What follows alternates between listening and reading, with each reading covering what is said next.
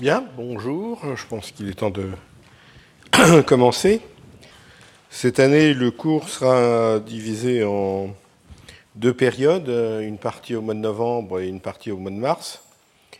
Euh, et la partie au mois de novembre doit servir d'introduction euh, à un colloque qui se déroulera le 23 novembre euh, sur toute la journée au Collège de France, dans la salle 2 et euh, où euh, des, conférenciers de, très haut niveau vont euh, aller beaucoup plus loin que je ne peux le faire dans ces trois heures sur des aspects spécifiques et, complémentaires de ceux dont je vais vous parler en principe pendant trois heures, deux heures aujourd'hui, une heure le 9, et la quatrième heure sera peut-être, euh, si j'ai le temps, euh, euh, dévolu à dire des, choses sur l'actualité très récente dans la génétique de l'autisme et du retard mental, puisque c'est un domaine qui bouge extrêmement rapidement, que, dont j'avais déjà parlé il y a quelques années, mais ça, ça va tellement rapidement que je pense que c'est intéressant d'y revenir. Alors, Donc euh, si, j'ai décidé de, parler de, ça pendant un certain nombre d'heures et d'y consacrer un colloque, c'est que au, départ, bon, j'ai un intérêt de recherche euh, sur la génétique du retard mental, notamment euh, au départ lié au chromosome X, et j'ai été très intéressé par le fait effectivement que pour le retard mental et encore plus pour l'autisme, euh, il y a euh, un excès de, mal atteint par rapport aux filles, et que euh, finalement l'hypothèse, par exemple, que ça pouvait être une hérédité liée au chromosome telle qu'on la trouve dans la myopathie de Duchenne ou dans l'hémophilie qui touche spécifiquement les garçons en, raison des caractéristiques de, l'hérédité liée, au chromosome eh bien qu'en fait ceci euh, ne pouvait expliquer que euh, très partiellement cet excès de, garçons. Et puis euh, effectivement, je me suis rendu compte que ces biais de, sexe se retrouvent dans beaucoup de maladies humaines. quelquefois, c'est les hommes qui sont les plus atteints, d'autres fois, c'est les femmes. Et dans certains cas, c'est des différences vraiment très importantes. Dans certains cas, on a des explications. Dans d'autres, il y a des hypothèses, euh, des débuts de, données euh, de recherche, mais souvent pas vraiment d'explication. Alors, donc les, mécanismes de biais de sexe, il y a ce qui est absolument évident, c'est que hommes et femmes, on n'est pas construits complètement pareils, qu'il y a des différences anatomiques et physiologiques, anatomiques euh, les caractères sexuels primaires et secondaires, sein, ovaire, testicules, prostate. Euh, du point de vue évidemment euh, hormonal, endocrinien, il y a les hormones mâles, les hormones qui sont plus fortement présentes chez la femme. Donc ça, c'est une première chose. et il y a des différences environnementales aussi, ou culturelles, qui font qu'on en est plus ou moins exposés à euh, des facteurs de l'environnement selon qu'on est un homme ou une femme. Et j'en donnerai, euh, pour, pour ces choses évidentes, juste une illustration. le cancer le plus fréquent chez la femme, c'est le cancer du sein. et le cancer le plus fréquent chez l'homme, c'est le cancer de la prostate. Et euh, comme vous voyez, euh, leur, euh, leur effet sur la mortalité est en fait très similaire, hein, 23,4 pour 100 000 pour le cancer du sein, 23,6 pour 100 000 pour le cancer de la prostate. Donc même si effectivement il y a une grande différence dans euh, euh, la fréquence de ces cancers chez l'homme et la femme est bien évidente. Le, résultat est un peu le même. Euh, ce qui est intéressant, que je voulais illustrer ici, et qui est un exemple de l'effet sociétal et culturel sur le, biais de sexe pour un cancer, c'est la fréquence du cancer du poumon chez les hommes et les femmes. Et vous voyez qu'en 1975, c'est des données anglaises, je crois. En 1975, il y avait 5 cancers du poumon chez les hommes pour un chez les femmes. Donc un biais de sexe très important. Euh, euh, en 2008, ce biais de sexe a fondu. Il a fondu parce que il y a de moins en moins de cancers du poumon chez les hommes. Il y a de plus en plus de cancers du poumon chez les femmes. Et le résultat dans la population générale, une, baisse significative, mais euh, générale, parce que ça a plus baissé chez les hommes qu'augmenté euh, chez les femmes. Et, évidemment, ceci est un effet, j'allais dire, néfaste euh, euh, culturel de l'égalité des sexes, puisque il y a 40 ou 50 ans, les femmes fumaient moins que, que, les hommes et fumaient moins que ce qu'elles fument aujourd'hui. Et donc, les femmes fument plus, les hommes on finit par comprendre quand même que, euh, au moins à partir d'un certain âge, qu'il fallait euh, diminuer. Et donc, euh, on se retrouve, si vous voulez, par cet effet culturel et de société, à moduler au cours du temps, dans une même population, le biais de sexe. Donc, ça, montre que les effets culturels et d'environnement peuvent être très importants. Et puis il y a des mécanismes euh, euh, génétiques. Alors il y en a qui sont très classiques, euh, je rappellerai simplement brièvement. les femmes ont 46 chromosomes, dont deux chromosomes X. les hommes ont également 46 chromosomes, mais dont un seul X et un chromosome Y. Et donc quand il y a une mutation qui inactive un gène sur le chromosome X, euh, euh, chez l'homme, euh, il n'y a rien pour pallier, hein, puisque c'est le seul. Ce, gène n'a pas une contrepartie sur un deuxième chromosome X. Tandis que chez la femme, si elle est hétérozygote pour cette mutation, ce qui est en général le cas quand c'est des mutations très rares, eh bien, il y a le, gène normal sur l'autre chromosome X qui va pouvoir compenser complètement ou partiellement. Donc euh, euh, c'est euh, l'hérédité tout à fait classique qui se trouve dans tous les, tous les livres de, de, génétique des maladies liées au chromosome X, qui atteignent donc préférentiellement ou uniquement les garçons et qui sont, peuvent être transmises par des femmes vectrices, hétérozygotes, mais n'exprimant pas en général la maladie. Alors, ça, c'est le cas de ce qu'on appelle les maladies, euh, euh, disons, récessives liées au X. Euh, il y a des maladies dominantes où le simple fait d'avoir à l'état hétérozygote chez une femme une mutation peut entraîner une expression clinique, mais à une, expression, une exception ou deux après dont je vais vous parler, ces maladies dominantes sont beaucoup plus sévères chez le garçon que euh, euh, chez, les filles.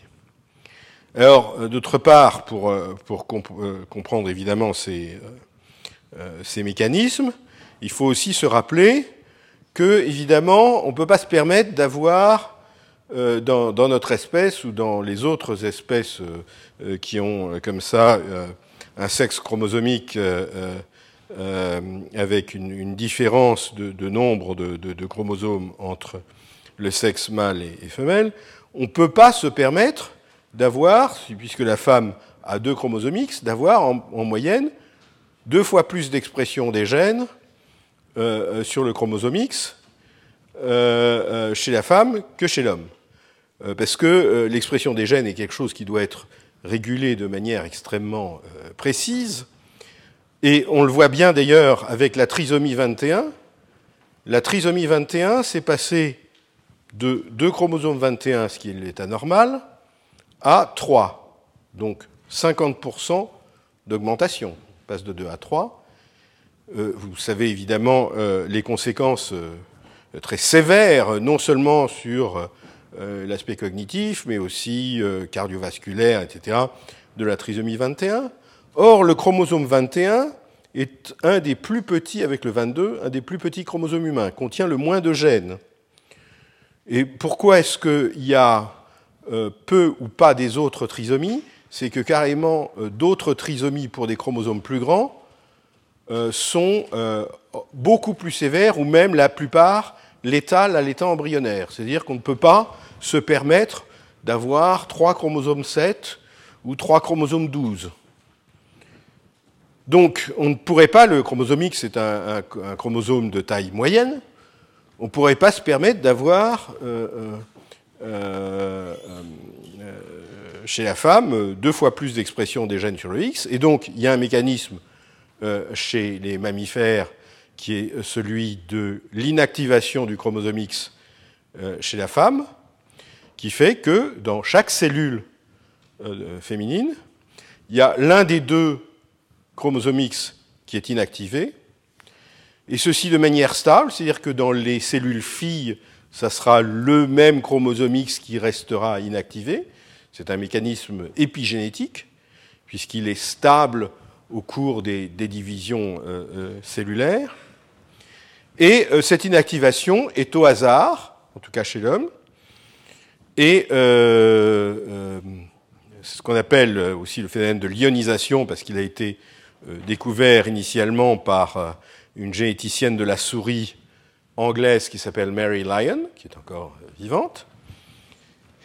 Et euh, c'est quelque chose qui se passe très tôt autour du développement, et on en reparlera, qui peut être biaisé, c'est-à-dire qu'en principe, euh, on peut estimer qu'en moyenne, chez une femme, il y a 50% euh, des cellules où c'est le chromosome X maternel qui est inactivé, 50% des cellules où le chromosome X paternel est inactivé, mais en fait, soit dans l'ensemble euh, de l'organisme, soit plus souvent euh, dans des types cellulaires ou des tissus particuliers, on peut avoir une inactivation tout à fait biaisée qui fait que 80, 90 ou même plus d'un chromosome spécifique est inactivé. Par exemple, ça peut être 90%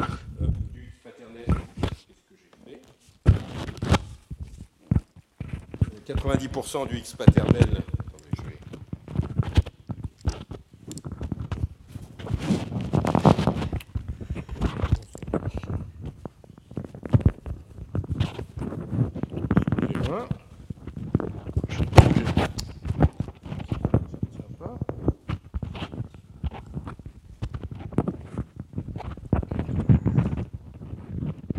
Ah, c'est dans l'autre sens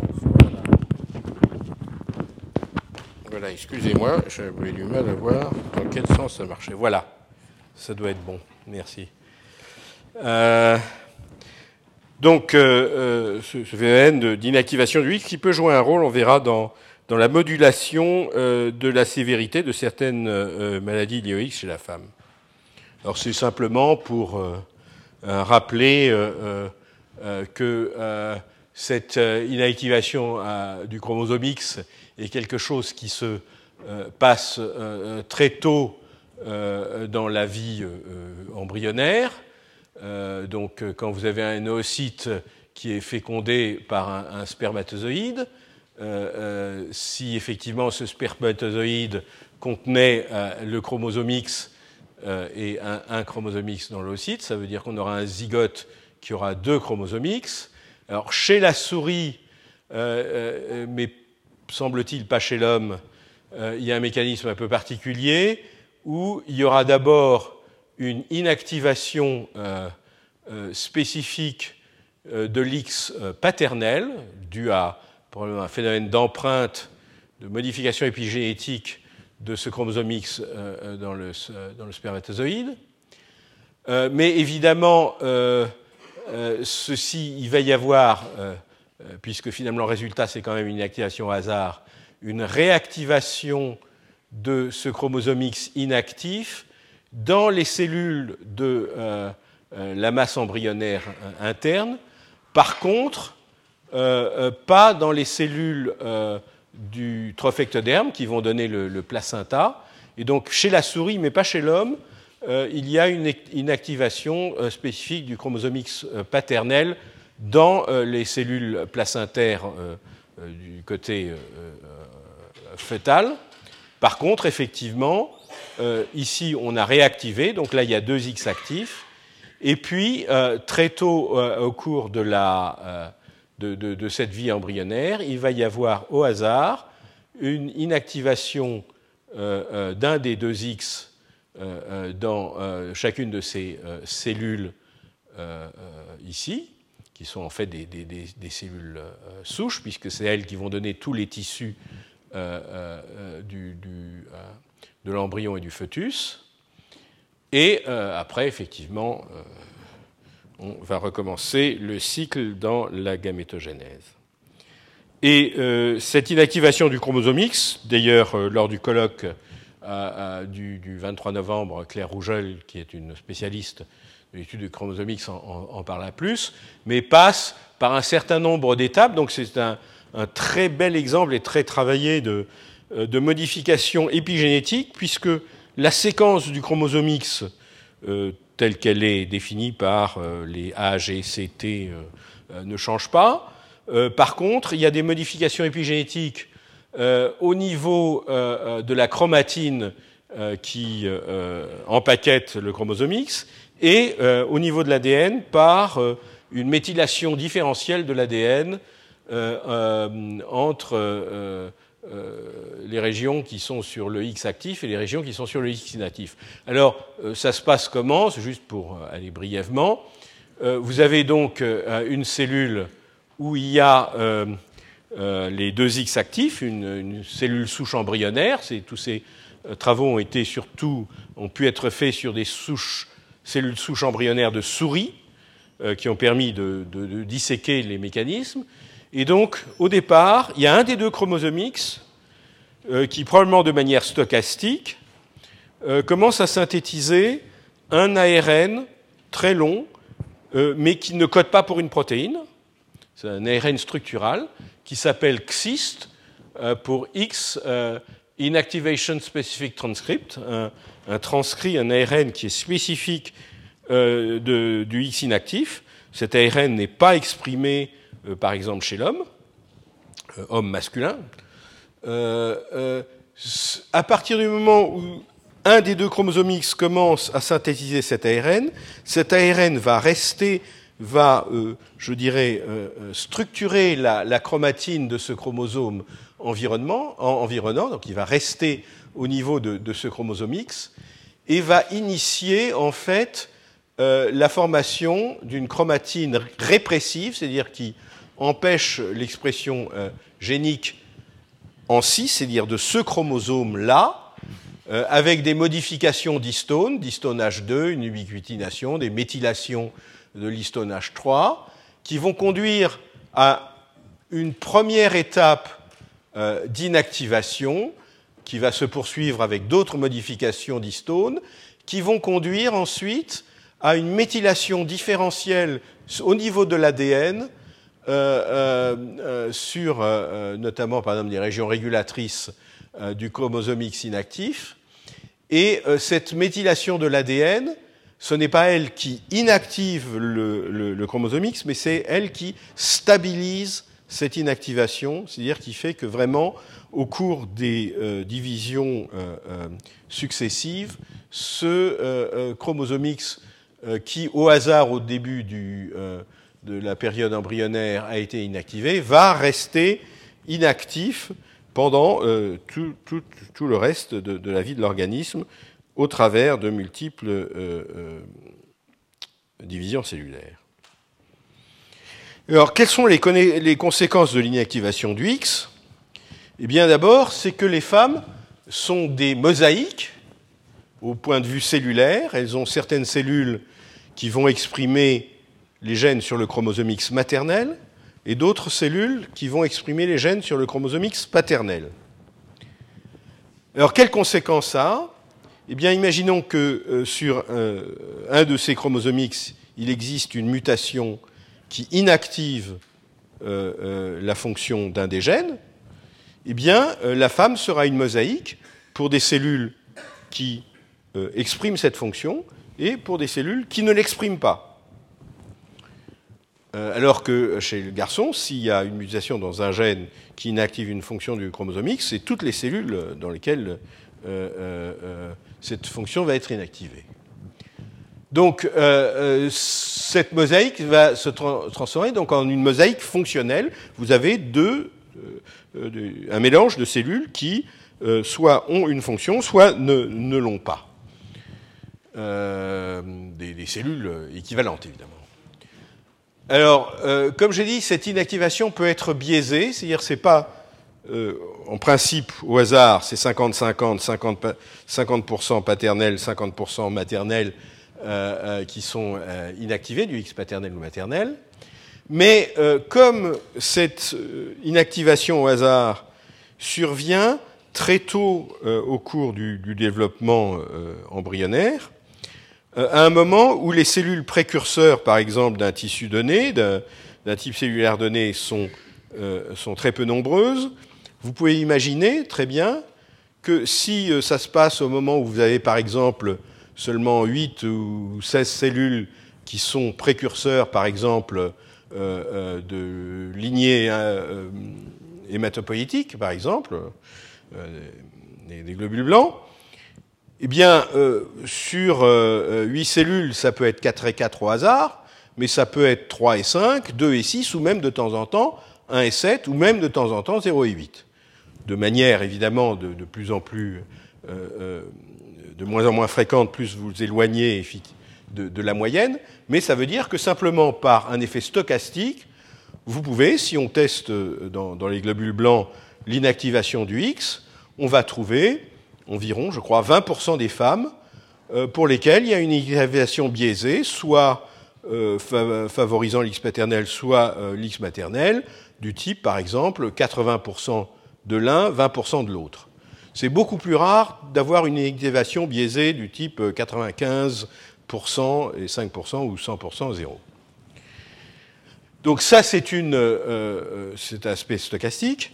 Euh, euh, une autre possibilité euh, qui fait biaiser l'inactivation du X en faveur d'un ou de, l'autre chromosome parental, chromosome X, c'est si ce chromosome X, un de ces chromosomes X, est porteur sur un de ces gènes, ou sur plusieurs gènes, de mutations ou de variants qui vont affecter euh, la croissance cellulaire ou la survie de cellules, soit au niveau de l'organisme entier, très tôt dans l'embryogenèse, soit, par exemple, dans une cellule spécifique. Par exemple, dans les lymphocytes T, il y a des exemples euh, bien connus de mutations qui sont responsables euh, d'immunodéficience liées au chromosome X, et c'est des mutations qui vont euh, diminuer beaucoup euh, euh, le, développement des, lymphocytes. Dans certaines maladies, c'est des lymphocytes B et T, dans d'autres, c'est juste des lymphocytes T. Eh bien, ce qu'on s'aperçoit, c'est que des femmes vectrices, tous les lymphocytes qui sont cibles de, fonctionnelles de cette mutation, eh bien, sont porteurs d'une inactivation biaisée qui va faire que c'est le chromosome X normal qui est actif et le chromosome X anormal qui est complètement inactivé. Et ceci, c'est un phénomène de sélection, parce que si au départ vous avez 50% de précurseurs de lymphocytes qui ont euh, euh, l'X muté actif et 50% euh, qui ont l'X normal actif, ceux qui ont l'X muté actif ne vont pas pouvoir se diviser, et donc, il n'y aura plus, dans le compartiment euh, de globules blancs, il n'y aura plus que les lymphocytes qui portent euh, euh, le chromosome X actif non muté. Et de cette manière, ces femmes n'auront aucune expression clinique, parce que finalement, leur système immunitaire est totalement normal, parce qu'il y a eu sélection en faveur des lymphocytes qui sont complètement normaux. Donc, si vous voulez, euh, tout ceci, c'est des phénomènes qui peuvent euh, moduler l'expression clinique lors de mutations liées au chromosome X chez les femmes, mais notamment l'aspect stochastique, dont je vous ai dit qu'il est déterminé très tôt au cours de l'embryogenèse, donc quand il y a peu de cellules et donc avec possibilité de biais stochastique, fait qu'il y a une plus grande variabilité phénotypique quand vous avez des maladies liées au chromosome X qui ont une expression clinique chez les femmes. Cette expression clinique va souvent être très très différente entre des formes asymptomatiques et des formes qui sont quasi aussi sévères que chez le garçon, avec la moyenne étant euh, moins sévère que chez le garçon. Alors, euh, juste euh, une autre chose pour interpréter effectivement les, effets dominants ou non chez les femmes de, de, mutations liées au chromosome X, c'est de se poser la question est-ce que la fonction qui est touchée par une mutation est une fonction qui est nécessaire dans chaque cellule euh, d'un tissu donné, et euh, chaque cellule a besoin pour elle-même de cette fonction? C'est ce qu'on appelle une fonction cell autonomous, euh, autonome cellulaire, ou au contraire, cette fonction est une fonction qui est utile pour tout l'organisme, euh, par exemple, parce que c'est la synthèse d'un facteur de coagulation, c'est la synthèse euh, d'endocrine ou d'une enzyme qui euh, va synthétiser ou cataboliser certains métabolites. Et ça, ça fait la différence. Pourquoi? Parce que et si c'est, par exemple, comme dans l'hémophilie, ça touche un gène qui est responsable de la euh, production et de la sécrétion euh, d'un facteur de coagulation, eh bien, une femme où 50% des cellules hépatiques qui sont censées produire ce facteur de coagulation ne sont pas capables de le, de le produire, éventuellement, ça fera qu'il y a peut-être que 50% de ce facteur de coagulation circulant, mais ça, ça n'entraîne pas, en fait, euh, d'hémophilie. Par contre, euh, euh, si vous avez une fonction autonome cellulaire, et par exemple que vous êtes, comme dans le cadre du, retard mental avec X fragile, avec une protéine qui est nécessaire dans chaque neurone, ça veut dire qu'il y aura, chez cette femme porteuse d'une mutation X fragile, en moyenne 50% de neurones dysfonctionnels parce que ils n'ont pas cette fonction qui est nécessaire pour une bonne plasticité synaptique euh, des neurones. Donc, si vous voulez, il y a une, grande différence entre euh, est-ce que euh, on a une fonction qui est vraiment nécessaire dans la cellule elle-même et quelle est la conséquence pour la cellule elle-même, ou si c'est simplement quelque chose qui sert au reste de l'organisme et où donc chez la femme vectrice il y aura une diminution, mais une diminution c'est souvent quand même, comme on voit pour les, maladies autosomiques récessives, vous avez 50% de la fonction d'un gène, c'est encore, euh, pour la plupart des gènes, largement suffisant. Bien, donc, euh, maintenant, cette introduction un peu longue, c'est pour essayer de voir maintenant, pour un des biais de, de sexe qu'on va ensuite, auquel on va s'intéresser, euh, qui est celui euh, dans le retard mental, déficience intellectuelle.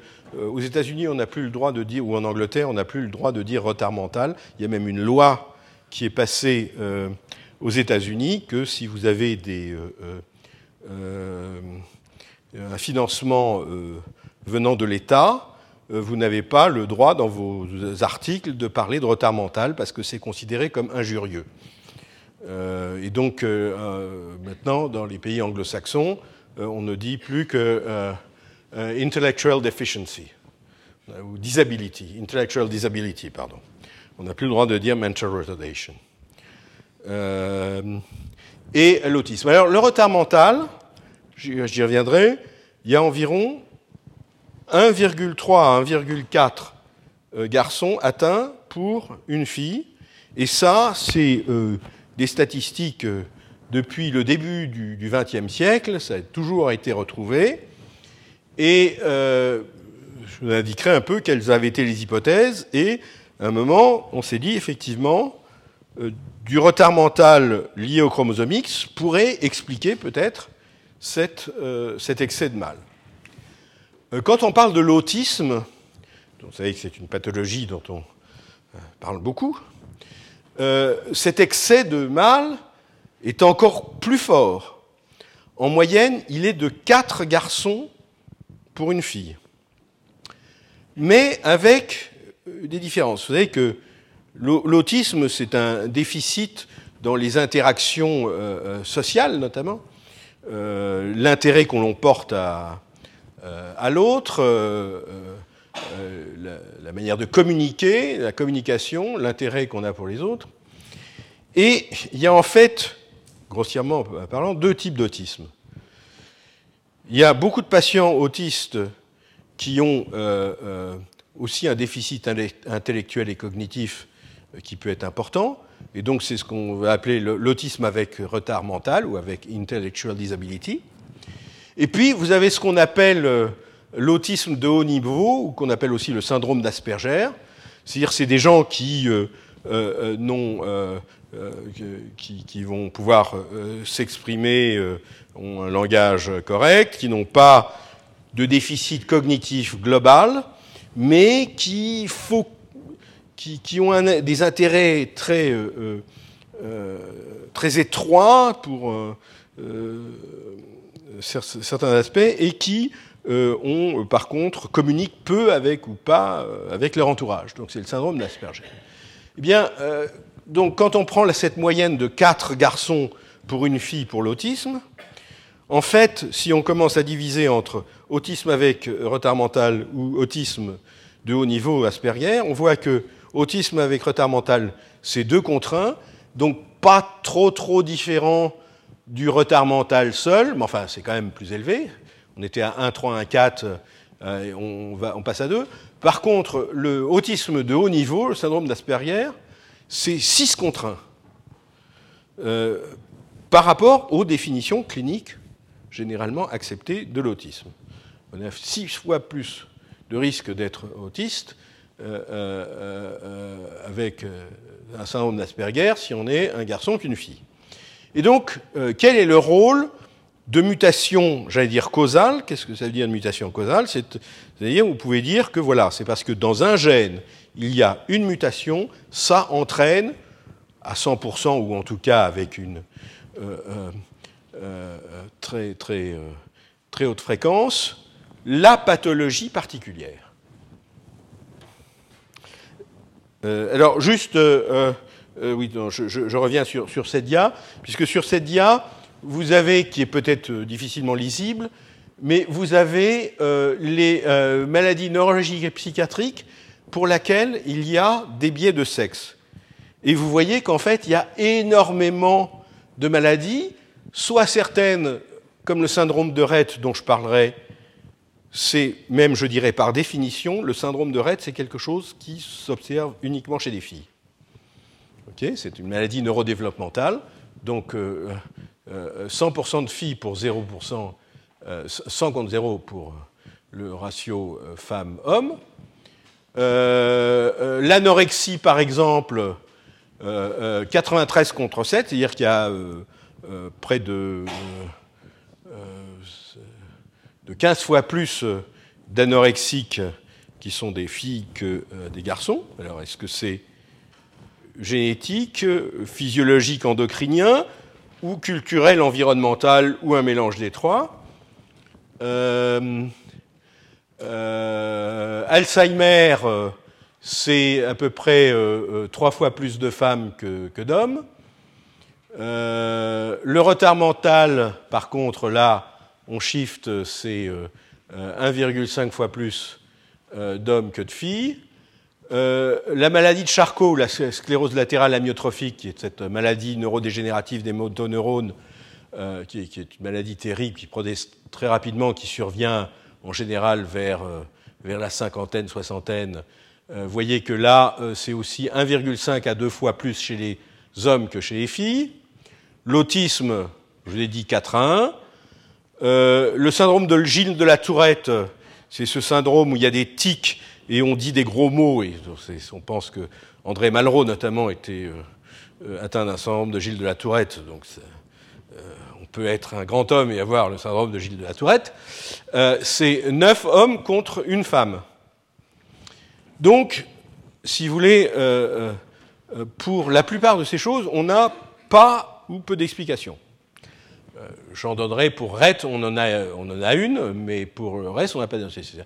Alors, s'il y a des flèches, c'est tout simplement soit des choses dont je vais parler pour le syndrome de Rett ou pour euh, le retard mental, mais surtout, tout le reste, c'est des choses qui vont être euh, développées au cours du colloque du, 23. Donc, vous voyez, on parlera d'autisme, de la maladie de Hirschsprung, euh, qui est ce qu'on appelle le mégacolon congénital, qui est une déficience d'innervation euh, euh, du, du, côlon, qui entraîne une constipation congénitale, eh bien, la maladie de Hirschsprung, qui est une maladie congénitale, hein, est quatre fois plus fréquente chez les garçons que chez les filles. Il n'y a pas vraiment, à l'heure actuelle, d'explication, il y a des hypothèses. Et donc Stanislas Sionnet en parlera, retard mental. Le syndrome de Kalman, qui est un syndrome qui est lié à des anomalies de, migration neuronale et notamment de, neurones olfactifs, mais où vous avez à la fois des, anomalies de développement sexuel et euh, des, anomalies de l'olfaction, euh, qui est plus fréquent chez les garçons. Une maladie tout à fait étonnante, dont je vais parler un peu, mais donc Christelle Depienne, qui a euh, fait un très joli travail euh, disons, euh, au moment de la découverte de cette maladie, c'est une découverte euh, récente, en tout cas de, des mécanismes moléculaires de cette maladie, c'est une forme d'épilepsie liée au chromosome X, tout à fait étonnante, puisque seules les filles sont atteintes et les garçons qui sont porteurs de la mutation n'ont strictement rien. Donc c'est tout à fait le contraire de tout ce que je vous ai expliqué pendant, pendant un quart d'heure, que sur le chromosome X, c'est les garçons qui sont atteints et les filles sont moins atteintes. Et là, c'est que les filles qui sont atteintes et euh, les garçons, même porteurs de la mutation, n'ont rien. Donc là, il y a un mécanisme tout à fait intéressant. La sclérose latérale amyotrophique et, euh, par exemple, euh, puisque la, sclérose en plaques est aussi une maladie qui touche la, myéline et qui est deux fois plus fréquente chez les femmes, nous aurons quelqu'un qui regarde du point de vue fonctionnel sur le rôle des hormones stéroïdes dans le dimorphisme sexuel de la myéline. Alors, juste euh, l'histoire, oula, prend beaucoup de temps, euh, de l'histoire et de l'épidémiologie du, retard mental lié au X est intéressante. Donc, comme je l'ai dit, dès à partir de 1900 et de manière récurrente dans tous les pays, en tout cas dans tous les pays occidentaux européens, on faisait des statistiques sur euh, quels étaient, je dirais, les pensionnaires des institutions pour retardés mentaux ou des écoles spécifiques pour personnes avec déficit cognitif, eh bien, d'une manière générale, de 1900 à 1960, toutes les études épidémiologiques concluent qu'il y a un excès entre 1,3 et 1,5 de garçons dans les institutions pour handicapés mentaux. Alors, quelle est l'explication? Eh bien, les, gens pensaient qu'en fait c'était une explication sociale, c'est-à-dire qu'en fait on mettait plus facilement les garçons euh, euh, qui avaient des problèmes cognitifs euh, dans les institutions et les filles on les gardait à la maison, donc il y avait une espèce de biais, c'est tout simplement regarder dans des institutions, mais c'était un biais social. Alors la, première étude d'épidémiologie et d'épidémiologie génétique, bien que la génétique était en, ses balbutiements, euh, euh a été faite par Leonard Penrose, un grand généticien anglais, qui a fait euh, une analyse de 1280 cas de, retard mental. Et vous voyez, c'est une étude clinique et génétique. Et c'est d'ailleurs cette étude qui a permis d'observer la première fois que euh, les, ce qui n'était pas encore les trisomiques 21, mais qu'on appelait en Angleterre Down syndrome ou mongolisme en, France, eh bien, c'est lui qui a vu que euh, c'était des enfants qui venaient de mères âgées. Et c'est cette étude épidémiologique qui a dit, tiens, il y a un rapport entre cette forme de retard mental spécifique, cliniquement détectable, et le fait et l'âge maternel. Donc, Léonard Penrose remarque lui aussi, évidemment, qu'il y a plus de mâles avec un handicap mental que de femmes, mais dans, son livre de 1938, dont, j'ai une, une, copie, sur un certain nombre d'arguments, je dirais, d'épidémiologie, il conclut il n'y a pas vraiment de preuves euh, pour, euh, ou d'éléments de, preuve euh, pour suggérer que c'est une hérédité liée au chromosome X, donc liée au sexe, qui est responsable de cet excès de mâle. Donc pour lui, c'est pas c'est pas le chromosome X qui est qui est en question. Donc ça c'est en 1938.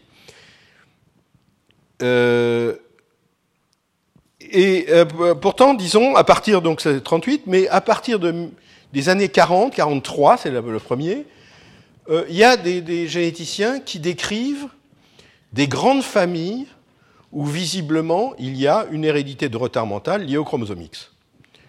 Donc ça existe, le fait que ça existe ne veut pas dire que c'est important, mais en tout cas, euh, ces familles sont décrites. Et le, premier article, c'est en 1943 dans, par des généticiens anglais, euh, euh, et, et, où euh, voilà une famille avec un, un, un, déficit, déficit, mental montrant une hérédité de, de, type lié au sexe. Alors juste pour le, la manière, je vous ai dit qu'on n'a plus le droit de dire retard mental, le papier commence The following history of imbecility in 11 males of two generations was brought to our notice. Évidemment, ce n'est pas comme ça qu'on commencerait un papier euh, maintenant. Ça, c'était 1943.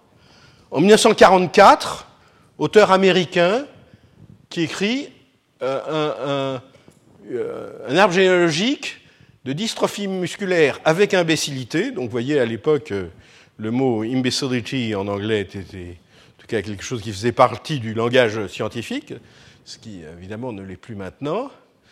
Et, euh, euh, bien que ça avait l'air, euh, là on voit les, petites flèches vers le haut, c'est les garçons évidemment, donc on voit que tous ceux qui sont en noir sont des garçons, ça visiblement suit une hérédité liée au chromosome X, mais ils n'osent pas trop quand même se mouiller, showing supposedly sex-linked type of inheritance.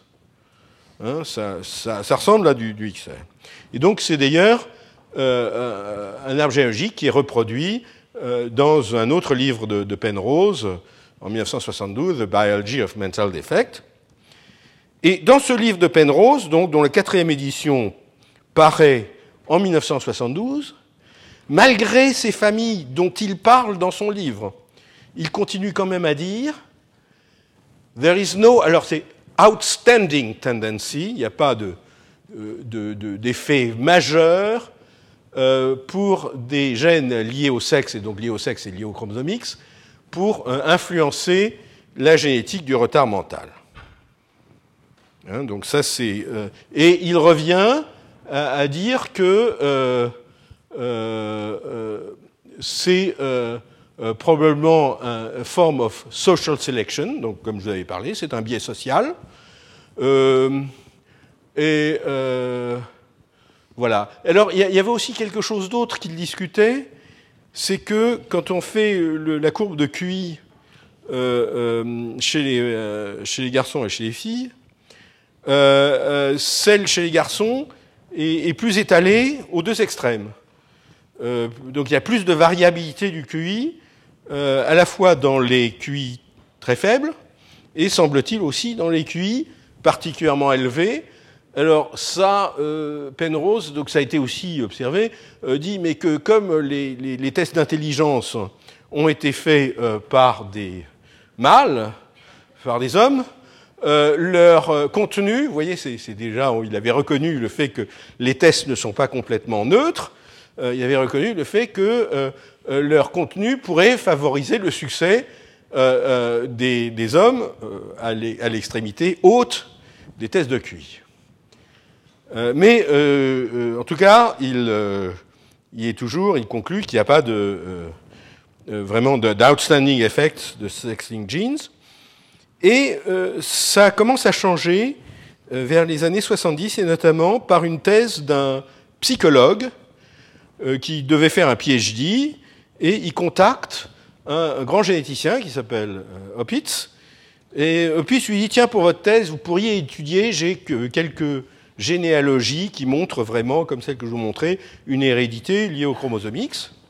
Et donc, euh, euh, ce monsieur Lerck, qui est euh, donc un, psychologue, fait cette thèse où il dit bah, finalement l'excès de, de, retard mental et notamment de déficit du langage chez les garçons, eh bien, c'est certainement lié au chromosome X, c'est de l'hérédité liée au chromosome X. Il montre tous ses pédigrés et voilà. Alors, cette thèse fait tellement scandale qu'il a du mal à la passer, euh, qu'il a du mal à la publier, et euh, elle, euh, il met quatre ans pour arriver à faire un petit papier, et où tout de suite il y a des gens qui disent, qui répondent dans le même journal que ça tient pas, que ça c'est pas possible.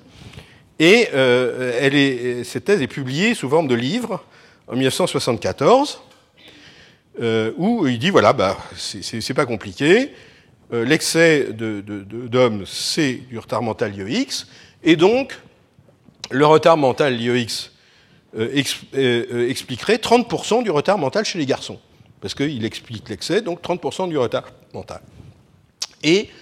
À partir des années 75-80, notamment par la, découverte du test qui permet d'identifier le syndrome le plus fréquent de retard mental IEX, qui est l'X fragile, en 77, il y a un, intérêt croissant pour le retard mental monogénique. On identifie ces familles, on recherche des gènes, notamment à partir des années 90 et surtout 2000, avec l'hypothèse que ceci pourrait expliquer euh, l'excès de garçons avec retard mental. Et donc, euh, euh, je vous avais parlé de cette première maladie, le syndrome de l'X fragile, dont j'ai déjà parlé souvent dans, mes cours, puisque c'est un sujet sur lequel on travaille beaucoup, là j'en parlerai quasiment pas.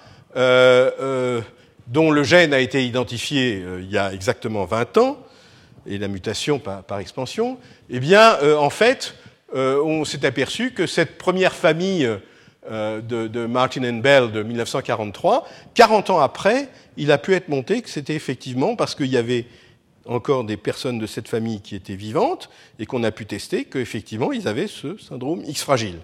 Donc, si vous voulez, c'est un diagnostic qui s'est fait rétrospectivement, 40 ans après. Donc, euh, ce retard mental lié à l'X fragile, qui est, euh, particulièrement euh, fréquent, qui est la, forme la plus fréquente de retard mental familial, mais qui n'explique quand même qu'environ 2 à 2,5% des garçons avec un retard mental. Donc c'est une forme particulièrement fréquente, mais ça fait que 2 à 2,5%. Et puis, un autre exemple, j'avais montré cette euh, cet article, de, enfin cette famille publiée en 1944 sur l'imbécilité avec dystrophie musculaire, eh bien euh, là aussi, 60 euh, ans après, un gène est trouvé dans des familles qui montrent ce, type d'expression clinique, avec une hypotonie musculaire et puis ce retard mental, et surtout la famille initiale, là aussi, il restait des personnes survivantes avec retard mental de cette famille, et ils ont pu montrer qu'effectivement, cette famille et toute une série d'autres étaient dues à une déficience d'un gène sur le chromosome X, qui est un transporteur euh, d'hormones thyroïdiennes qui permet à l'hormone thyroïdienne de rentrer dans les, euh, dans les cellules et probablement notamment dans les neurones. Et euh, donc euh, euh, c'était une autre illustration d'un syndrome plus, rare, mais où il y a quand même un certain nombre de, familles qui ont été identifiées. Et je, parlerai d'un troisième, je ne vais pas faire... il y a plus de 90 gènes connus de retard mental IOX, donc je ne vais pas vous faire évidemment raconter tous les détails sur chacun d'entre eux, mais celui-là est particulièrement intéressant. il a été euh, identifié comme gène euh, responsable de retard mental sur le en, je crois, en 2002 ou 2003. Et euh, ce qui, il y a deux choses qui sont intéressantes dans ce gène. C'est un régulateur transcriptionnel, donc c'est quelque chose qui, au cours du développement, va réguler l'expression d'autres gènes et donc important dans la, régulation d'expression dans le cerveau. Euh, c'est ce qu'on appelle un gène à homéobox, le gène Aristales. Euh, alors pourquoi est-ce qu'il est intéressant? Parce qu'il y a différents types de mutations dans ce gène qui vont avoir des effets phénotypiques très différents, allant de ce qu'on appelle un retard mental non spécifique, c'est-à-dire où il n'y a pas vraiment de signes cliniques très très particuliers, euh, mais euh, qui peut être associé à des, des formes d'épilepsie, à ce qui est le plus fréquent, effectivement, c'est un retard mental avec des mouvements dystoniques des mains, c'est-à-dire que là maintenant les cliniciens disent qu'on demande aux gens de prendre un crayon ou de prendre une tasse de thé, et on s'aperçoit tout de suite de, de, cette manière un petit peu, euh, donc cette dystonie, euh, mais dans des mouvements fins des, mains, qui euh, suggèrent effectivement ce diagnostic, et jusqu'à, quand c'est des mutations qui sont des pertes de fonction du gène, ce qu'on appelle une lysencéphalie, c'est-à-dire une, anomalie grave de migration neuronale très tôt au cours du développement du cerveau, et donc une lysencéphalie, c'est quelque chose qui entraîne effectivement un état euh, quasi végétatif parce que le, cerveau ne, ne, fonctionne absolument pas. Alors pourquoi c'est intéressant? C'est parce qu'en en fait, c'est un des gènes de retard mental lié au X, à part l'X fragile, qui est le plus fréquemment muté, et ceci parce que là aussi, des aspects d'expansion, dans la séquence codant pour la, euh, pour la protéine, il y a deux séquences qui codent ici A et B pour des polyalanines, c'est-à-dire pour des répétitions de l'acide aminé alanine. Et ces répétitions euh, euh, peuvent euh, augmenter de taille, et notamment la répétition B, la mutation la plus fréquente, c'est une duplication de 24 nucléotides, ça veut dire, puisque le, code génétique est triplet, 24 nucléotides, ça correspond à 8 acides aminés. On passe d'une série à l'état normal de 12 alanines à une série de 20 alanines dans cette protéine.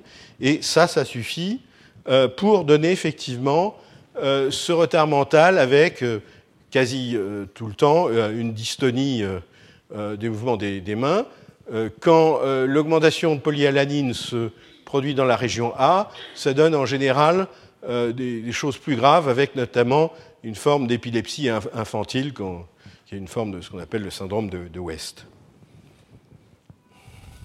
Alors pourquoi je, euh, euh, parle de, ce gène ARX C'est que euh, se trouve que j'avais un jour à, à reviewer pour un journal de génétique un article qui avait essayé de trouver cette mutation qui était retrouvée très fréquemment, enfin disons environ dans 8% euh, des familles, 8% euh, des familles, avec vraiment un arbre généalogique montrant une hérédité de retard mental lié X. On retrouvait fréquemment, fréquemment c'est ici effectivement 7%, dans euh, ces familles cette duplication du gène ARX. Donc comme c'était une mutation bien précise, c'était assez facile de la regarder dans des cohortes plus importantes de retard mental. Et par exemple, euh, il y avait euh, plus de 1500 euh, mâles avec retard mental qui avaient été, pour lesquels on avait recherché dans différents laboratoires cette mutation, cette duplication. Et en fait, sur les 1500, il y avait seulement deux qui avaient été retrouvés avec cette duplication. Et ça, ça m'avait un peu étonné. Et j'ai fait un petit calcul très simple en, regroupant toutes les données, donc ce qu'on appelle une espèce de méta-analyse, toutes les données qui avaient été publiées. Euh, et euh, ce que euh, j'ai conclu, c'est qu'effectivement, donc, quand on voit un arbre géologique qui est sûrement un arbre géologique de maladies liées au chromosome X avec retard mental, on a environ 7% de chances de trouver cette duplication RX. Quand on a simplement ce qu'on appelle des six c'est-à-dire deux garçons atteints de retard mental, et qu'on cherche, eh bien, euh, en fait, on en trouve euh, très peu, et quand on, regarde des mâles avec retard mental, euh, on en trouve beaucoup moins, et ça, ça ne collait pas avec l'hypothèse que 30% du retard mental chez les garçons serait lié à des mutations du chromosome X. Et donc, en reprenant ces données, j'ai conclu que le retard mental monogénique lié au X ne peut expliquer au, que au mieux 10% du retard mental chez les garçons. C'est vraiment au mieux. Et ça, ça veut dire quoi? Ça veut dire qu'il y a 20 ou 30... Euh, sur, l'excès de, je dis 1,3, 1,4, on explique que 10%, ça veut dire 1,1, et il reste 20 euh, à 30% euh, d'excès qui n'est pas expliqué par du retard mental lié au X, donc il faut trouver d'autres explications. Donc ça, c'est pour le retard mental lié au X. Alors, juste pour vous dire que, évidemment, fur et à mesure qu'on séquence de plus en plus de gènes. En 2009, euh, il y a un papier du, Sanger Center, euh, le, grand centre de génomique en Angleterre, qui a séquencé systématiquement quasiment tous les gènes du chromosome X sur 200 familles avec retard mental possiblement liés au X. Ce n'étaient pas toutes des familles euh, où on était sûr de la ségrégation, mais des familles de type aussi si pair. Ils ont trouvé encore toute une série de gènes, ce qui fait que euh, un total d'environ 90 gènes de retard mental lié au X, mais ceci euh, n'expliquait que finalement 25% des familles qu'ils avaient étudiées. En fait, c'est probablement un peu plus parce que il y a des, données qu'ils avaient où on n'était pas sûr qu'une mutation était vraiment une mutation. Et, mais disons, ça, n'expliquait pas, et de loin pas, toutes les familles. Et euh, donc, euh, ils essayaient de comprendre pourquoi ça n'explique pas toutes les familles. Euh, et ils bon, c'est parce que notre analyse moléculaire est incomplète. On n'a pas fait tout à fait tous les gènes pour des raisons de, techniques. Il y a les séquences non codantes qu'on n'a pas étudiées. Il peut y avoir des mutations là-dedans. des duplications géniques qui pourraient inférer sur la fonction du gène euh, euh, par cette technique euh, peuvent être non détectés. il y a par exemple des gènes qui codent pour des ARN non codants qui n'auront pas été analysés. Donc ça, c'est une possibilité. On n'a pas fait une analyse complète. Mais l'autre possibilité, c'est ce, que, ce, que, je vous avais dit, c'est qu'une proportion de familles suggérant une hérédité liée au chromosome X n'en est peut-être pas, parce que ça peut être soit euh, euh, par chance, euh, ou par malchance plutôt, que vous avez plusieurs enfants atteints ou deux enfants atteints, deux garçons atteints avec un retard mental et que c'est en fait des retards mentaux sporadiques, ou ça pourrait être dû par exemple à une hérédité autosomique récessive, où par, par hasard il y a deux ou trois garçons qui sont atteints. voilà, donc on en est à, à 90 gènes actuellement, mais qui n'explique euh, euh, euh, que, disons, peut-être 50% du, du, retard mental lié au X, ou possiblement lié au X, donc c'est ce que je vous avais dit. Il y a une dizaine de gènes qui ont été identifiés par un laboratoire à Berlin, Max Planck Institute of Human Genetics à Berlin, mais qui n'est pas encore publié.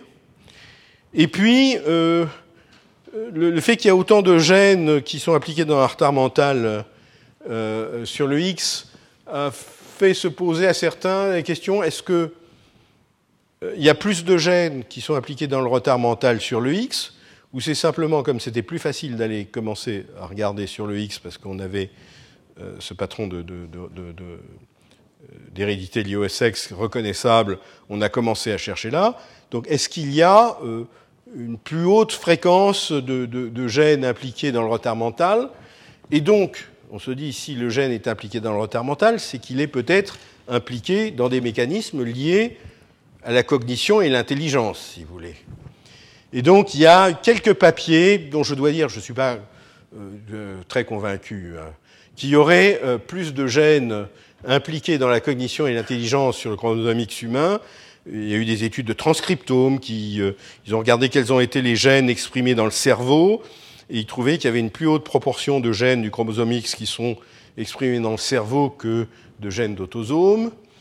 Et dans, ce papier, dans Trends in Genetics, il fait des hypothèses évolutionnistes en disant que si on a des variants sur le chromosome X dans différents gènes qui euh, donne un avantage sélectif parce qu'il donne une plus grande intelligence ou capacité à s'adapter à l'environnement, puisque l'intelligence, c'est ça, c'est pouvoir s'adapter euh, de manière optimale à, son environnement, euh, eh bien, le, fait que ces gènes soient sur le X donne un avantage sélectif parce que les garçons auront plus facilement la combinaison de gènes qui donnent cette capacité accrue et donc ceci serait un avantage sélectif darwinien.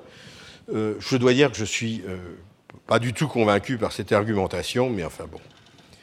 Euh, alors maintenant que vous qu'on entre dans l'ère du séquençage au débit, d'ailleurs, je vous annonce que au mois de mars, une partie de mes cours et une table ronde aura lieu sur les, effets du, séquençage au débit sur des aspects de dépistage et de diagnostic de maladies génétiques au niveau de la population et les problèmes éthiques que ça pourra euh, apporter. Mais là, on en, est encore à comprendre le retard mental ou, l'autisme. Et donc ce, séquençage à très haut débit, depuis, je dirais, euh, un an ou deux, euh, bouleverse complètement l'analyse du retard mental et de l'autisme, puisqu'on ne fait plus l'analyse d'un ou de quelques gènes dont on sait a priori qui sont impliqués, mais on peut faire l'analyse systématique, c'est ce qu'on appelle euh, l'exome sequencing, le séquençage d'exome, ou même euh, bientôt ça va être le séquençage total du, génome. Euh, séquencer donc l'ensemble des, des, gènes, en tout cas, codant pour des protéines, chez des personnes avec retard mental ou avec autisme. Et là, c'est ce premier papier, donc vous voyez, décembre 2010, vous voyez, c'est pas, pas vieux. C'est un papier qui a fait euh, énormément de bruit, de manière justifiée. Puis ils ont pris 10 patients avec un retard mental sévère et euh, euh, ils ont séquencé quasiment tous les gènes codant pour des protéines. Donc ce n'est pas tout le génome, c'est seulement 3% du génome, mais c'est les 3% du génome qui codent pour des protéines. Donc c'est ce qui est le plus, en principe, le plus important.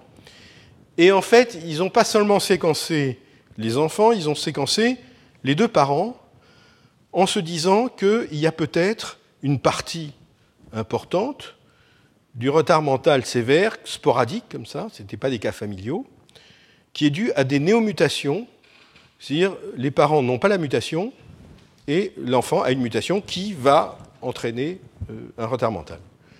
Donc, euh, sur ces dix euh, trios, deux parents plus un enfant. Ils ont séquencé à chaque fois le, trio en cherchant est-ce qu'il y a des néomutations.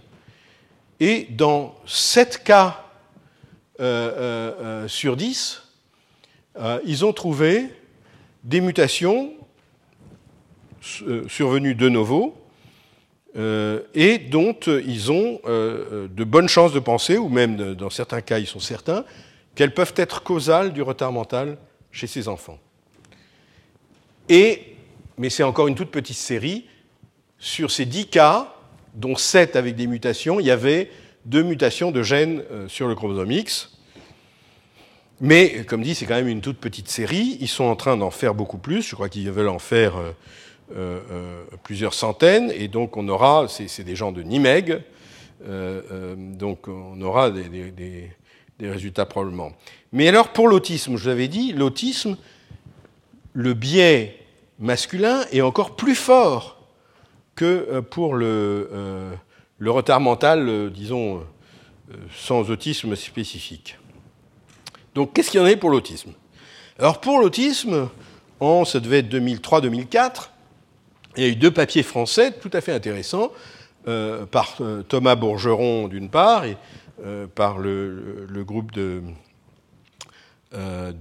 Tours, ou d'Angers, doute pas, Frédéric Lemonnier, euh, euh, qui ont trouvé dans euh, des ici des petites familles avec deux, deux, autistes, ici et là, des mutations dans des gènes liés au chromosome X, et en plus qui codent pour des protéines d'adhésion synaptique, donc des protéines d'adhésion localisées au niveau de la synapse, donc on peut se dire qu'elles jouent un rôle dans la fonction synaptique importante.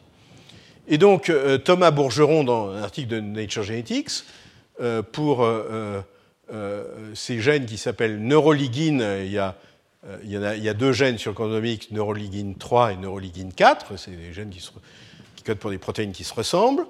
Il trouve une mutation qui est présente chez ces deux atteints, pas chez le normal, qui est présente chez la mère, mais qui n'est pas présente chez, euh, chez la grand-mère, en tout cas. Euh, et donc, on peut se dire qu'il y a une mutation de nouveau. et ce qui est intéressant, c'est que ça, c'est une forme d'autisme avec retard mental. Ça, c'est une forme d'Asperger. donc ça, c'est une mutation tronquante, mutation stop. Dans une deuxième petite famille, il trouve une mutation faux sens, mais qui touche à un résidu très très conservé dans cette, euh, euh, dans cette protéine, donc, dont on peut se dire qu'elle est, qu'elle est, fonctionnellement importante. Et là aussi, de nouveau, euh, ça c'est autisme avec retard mental, et ça c'est autisme de haut niveau.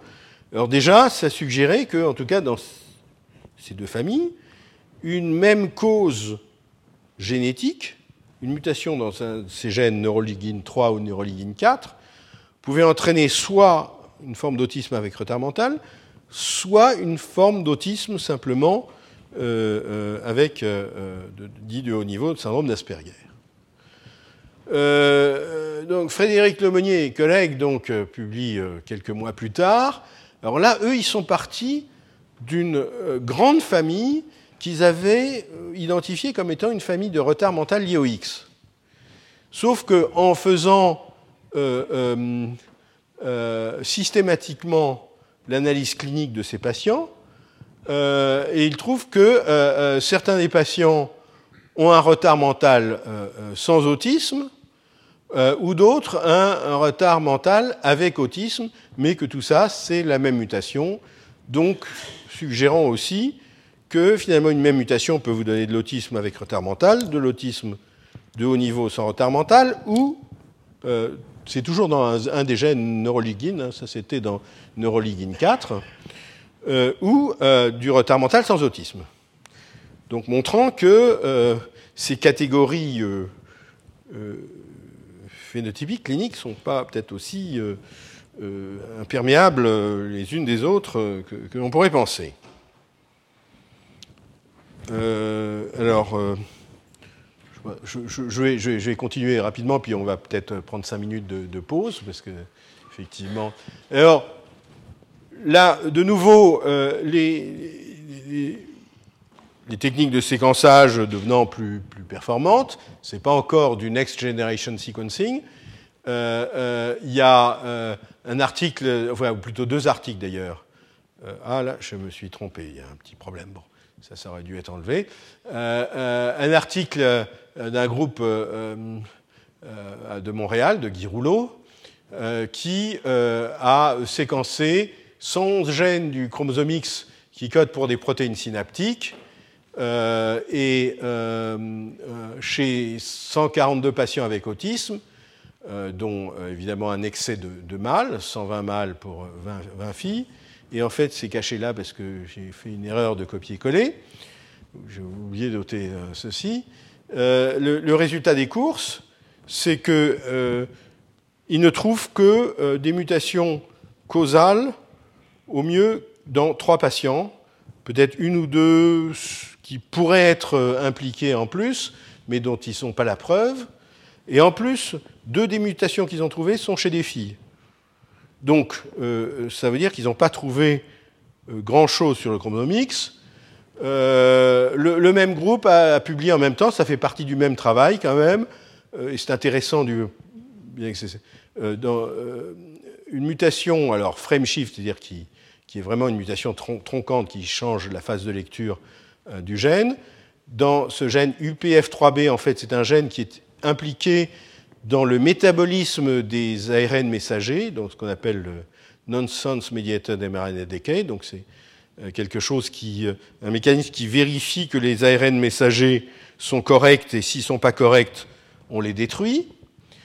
Et alors pourquoi j'ai pris ce, cet article de Molecular extrait en 2010 Parce que là aussi, il retrouve cette mutation dans deux frères atteints, mais l'un atteint de ce qu'on appelle Autistic Syndrome Disorder, et l'autre que euh, les psychiatres ont appelé, et c'est des bons psychiatres quand même, hein, euh, euh, childhood onset, une schizophrénie à début dans l'enfance. Donc là, maintenant, on avait retard mental, on avait, avec ou sans autisme, on avait autisme de haut niveau, avec les mêmes gènes, et là, on a même gène muté, dans un cas d'autisme ou de schizophrénie de, avec début dans l'enfance. Et donc, à l'heure actuelle, maintenant, il y a des gens qui, ça c'est un papier du mois de juin 2011, euh, donc vous voyez tout récent, qui commencent à faire cet exome sequencing, donc sur des trios, cherchant des néomutations pour l'autisme, pour la schizophrénie, euh, etc. Et euh, dans ce papier-là, ils sont déjà passés à 20 familles analysées d'autisme, et eux ne trouvent ça, c'est la liste des néomutations qu'ils ont trouvées et dont euh, au moins certaines, pas toutes, euh, euh, peuvent être effectivement des mutations causales. D'autres sont simplement probablement des, mutations sans, sans, effet particulier. Mais en tout cas, aucune mutation de nouveau du chromosome X retrouvée. Donc, conclusion, du retard mental de type monogénique, ça peut expliquer au mieux un tiers de l'excès de garçons pour le retard mental. Ça explique encore beaucoup moins en pourcentage pour l'autisme. Donc, on va se poser la question, qu'est-ce qui peut expliquer l'autisme? Je vois que j'ai pris beaucoup de temps. Alors, vous voulez qu'on arrête cinq minutes ou euh? Oui, on peut peut-être arrêter cinq minutes et puis euh, je, reprends. Euh, je vais me prendre un. Si j'ai en espérant que je ne vais pas perdre trop de...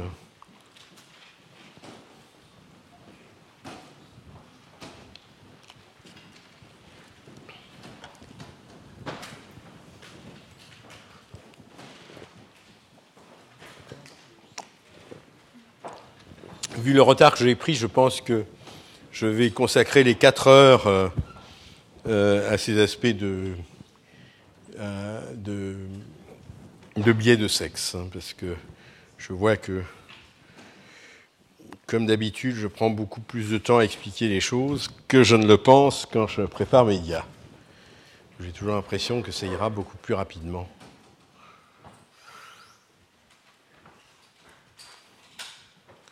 Et s'il y a des questions, au fait, d'ailleurs, si euh, il y a quelqu'un qui veut me faire signer euh, que effectivement vous avez euh, vous êtes dans quelle école doctorale ou ah, professeur Maghreb Pêche, d'accord. Euh, voilà. C'était à vous, non? Voilà.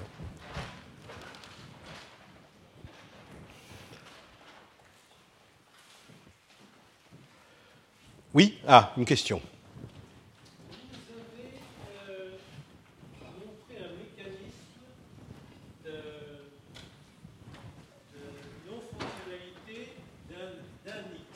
Oui. Pourquoi ce mécanisme s'applique-t-il à un seul génétique et pas aux deux en même temps? Qu'est-ce qui ah. empêche oui, euh, alors il y, y, a un mécanisme, si vous voulez, d'exclusion que quand, euh, à partir du moment où l'un est, alors ça c'est probablement Claire Rougel en parlera peut-être parce que c'est des mécanismes assez compliqués, mais euh, quand ça, il y a un des chromosomes X qui a initié cette synthèse du, gène euh, il y a des, phénomènes notamment de, comptage du rapport entre nombre de chromosomes X et nombre d'autosomes euh, qui fait que euh, ce mécanisme ne peut pas commencer sur l'autre chromosome, si vous voulez. C'est une régulation qui est importante parce que si vous avez les deux chromosomes X inactivés, là, là, rien ne va plus. et et donc, par exemple, euh, par contre, si vous avez, c'est des choses qui sont pas rarissimes, vous avez des filles avec trois chromosomes X, euh, il y en a deux qui sont inactivés et un qui reste actif. Il y a des filles avec quatre chromosomes X, il y a trois qui sont inactivés, un qui est actif. Avec quatre chromosomes vous commencez quand même par avoir, j'en parlerai, euh, elles sont plus tout à fait normales parce que euh, en fait l'inactivation n'est pas quand même tout à fait complète, etc. Donc donc il y a, y, a y a des choses intéressantes, mais vous avez ce, mécanisme qui dit qu'il faut euh, euh pour un complément de deux génomes autosomiques, il faut un seul chromosomique actif. Quand vous avez des cellules tétraploïdes, vous allez avoir, où il y a euh, quatre chromosomes vous aurez deux actifs et deux inactifs. Donc c'est, un comptage sur le, euh, le rapport entre nombre de chromosomes X et nombre de, d'autosomes. C'est, des choses assez... Euh, euh, je pense que les mécanismes, il y a des mécanismes de, je dirais, de communication entre chromosomes, mais qu'on ne comprend pas encore, mais qui sont un des, un des points tout à fait passionnants des recherches actuelles. Bon, alors, jusqu'à présent, je vous ai parlé des, maladies classiques liées au chromosomics. Je voudrais euh, parler euh, rapidement donc euh, de, de, trois maladies. Bon, en fait, c'est quatre, parce que les, maladies liées au gène du récepteur des androgènes, il y a deux, maladies qui ont des caractéristiques un peu à part. Et donc, euh, je voudrais les illustrer pour montrer que la complexité, de nouveau, vous avez ce qui est classique et puis euh, les exceptions à ce qui est classique, et que ces exceptions peuvent être importantes à la fois du point de vue euh, médical, parce que c'est des maladies qui, ne sont pas rares, et d'autre part sont intéressantes du point de vue euh, euh compréhension des mécanismes. Alors, le premier, c'est le syndrome de Rett, dont je vous l'ai dit, c'est une maladie neurodéveloppementale, c'est des petites filles qui vont bien, apparemment, jusqu'à l'âge de 6 ou 8 mois, et puis, vous avez un arrêt du développement euh, euh, euh, euh neurocognitif. et il y a cet arrêt du développement va aussi, quelquefois avec, ça peut quelquefois commencer à l'âge d'un an, et donc c'est des petites filles qui avaient commencé à dire quelques mots, et qui vont en fait régresser, et puis qui vont perdre aussi euh, ce qu'on appelle l'usage contrôlé des mains. Et ça, c'est un signe qui est, euh, cliniquement euh, très, très reconnaissable, qui, est un des signes. C'est, elles, ont ces, mouvements comme si elles étaient tout le temps en train de se laver les mains. C'est tout simplement qu'elles, ont perdu la capacité de contrôler les mouvements des mains pour, pour prendre une petite cuillère ou des choses comme ça. Alors, ce syndrome de Rett, c'est quelque chose qui ne touche que, que les filles. Et donc, euh, euh, j'en avais parlé il y a quelques années au cours d'un cours. C'est quelque chose qui avait été décrit euh, en 1966 euh, par le, docteur André Asret, qui était un, un, neuropédiatre. Et en fait, il avait été frappé parce qu'il a eu juste par hasard, euh, je ne sais plus si c'était le même jour euh, ou à quelques jours d'intervalle, deux petites filles qui avaient exactement le même phénotype. Il s'est dit, mais il y, a, quelque chose de particulier. Donc, il a essayé de rechercher. Est-ce qu'il y en avait d'autres? Et euh, il en a trouvé d'autres, 22 cas. Et il a décrit ces 22 cas, sauf que euh, lui, c'était un neuropédiatre à Vienne, et il a écrit ça en allemand dans un journal médical viennois, et personne n'a remarqué ce, cet article. Et ce n'est qu'en euh, 1983, donc euh, 16 ans ou 17 ans plus tard, qu'un neurologue euh, suédois fait la même observation sur un, je crois, un plus grand nombre de 35 cas. Euh, et puis en faisant la littérature, il s'aperçoit que M. Rett avait déjà décrit ça, donc il a été très généreux, puisqu'il euh, a donné le nom de, de Rett syndrome, euh, euh bien qu'effectivement le, le, le, papier original de Rett avait été complètement, était complètement passé inaperçu. Donc euh, euh, c'est une maladie qui est pas rarissime, hein, c'est environ une fille sur 10 000. donc, si vous avez à peu près 800 000 naissances en France, donc 400 000 filles, donc ça veut dire 40 nouveaux cas de, de syndrome de Rett chaque année, donc ce n'est pas une maladie rarissime. Et elle n'existait que chez les filles. Et en plus, elle était toujours sporadique.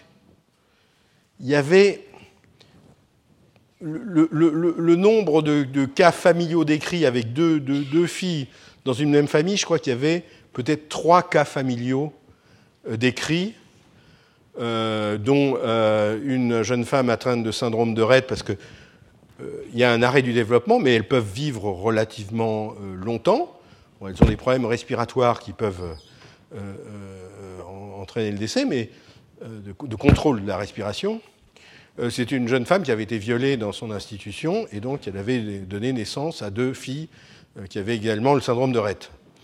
Mais ça, c'était des cas évidemment exceptionnels. Et donc, qui faisait même qu'à un moment, on se demandait est-ce que c'était vraiment génétique Est-ce que c'était sur quel chromosome, quelle était l'explication de ce chromosome de Rett. Et euh, en 1999, euh, euh, deux groupes américains identifient en, même temps, qui travaillaient sur ce syndrome, un gène sur le chromosome X, qui était un gène dont, a, priori, personne ne pensait qu'il pouvait être impliqué dans un tel syndrome. C'est le gène MECP2, puisque MECP2, c'est un gène pour une protéine qui se lie spécifiquement à des zones d'ADN méthylé, par exemple, et qui jouent un, euh, rôle dans la répression de l'expression de gènes euh, euh, qui sont méthylés au niveau de leur promoteur. Et c'est un gène qui est exprimé dans toutes les cellules. Donc si vous voulez un gène de, régulation épigénétique, exprimé dans toutes les cellules, a priori, on ne pensait pas que ça pouvait être le gène du syndrome de Rett, et c'est simplement parce que il savait sur l'analyse de ce très petit nombre de familles que très probablement le gène du syndrome de Rett devait se trouver dans la région XQ28 euh, du chromosome X, qu'ils ont commencé à, séquencer de manière systématique chez les patients euh, tous les gènes dans cette région.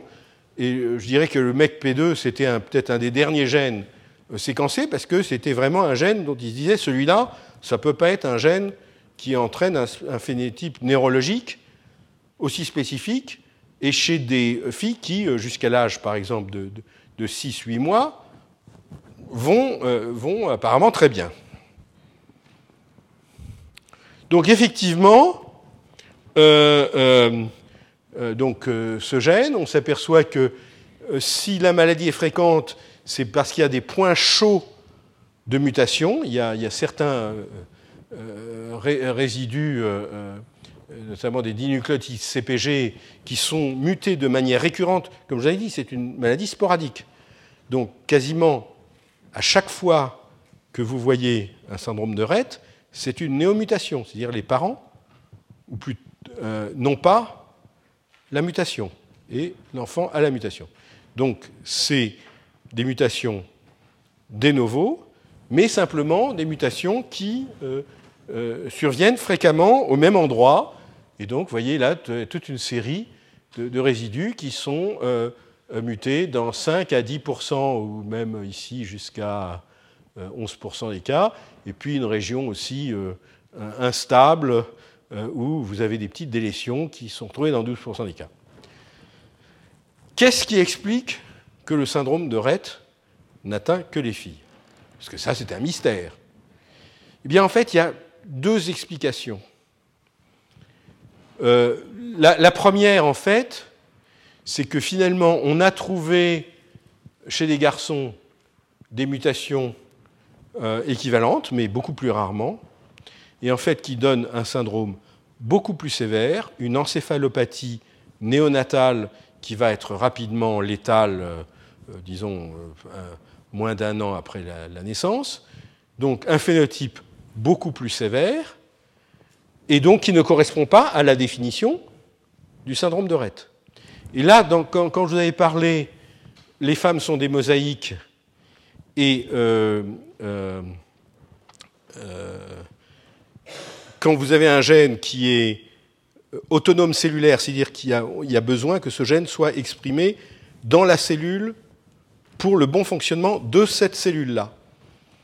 Et le gène MECP2, c'est un gène qui participe, c'est une protéine qui est dans le noyau, et qui va réguler de manière fine l'expression de gènes dans cette cellule-là. Donc s'il y a une cellule où le gène MECP2 est inactif, il va y avoir une dysrégulation génique dans cette cellule. Et euh, il se trouve que, probablement, d'une part, les neurones sont plus sensibles à euh, déficit de, de, MECP2, mais aussi, si vous voulez, le, fait est que les neurones, euh, une fois qu'on a notre stock de neurones, il y a quand même très peu, il y a un peu de, de néogenèse de neurones maintenant, mais il y en a très peu.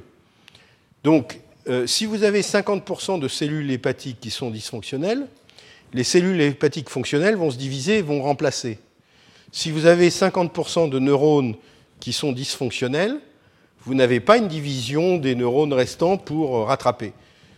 Peut-être dans, certaines régions du cerveau, mais enfin, c'est très limité. Hein. La neurogénèse, euh, à partir d'un certain moment, devient très, très limitée. Donc, euh, si vous voulez, euh, première chose, c'est que si vous avez 50% en moyenne de neurones où euh, MECP2 est absent, vous avez un syndrome de Rett.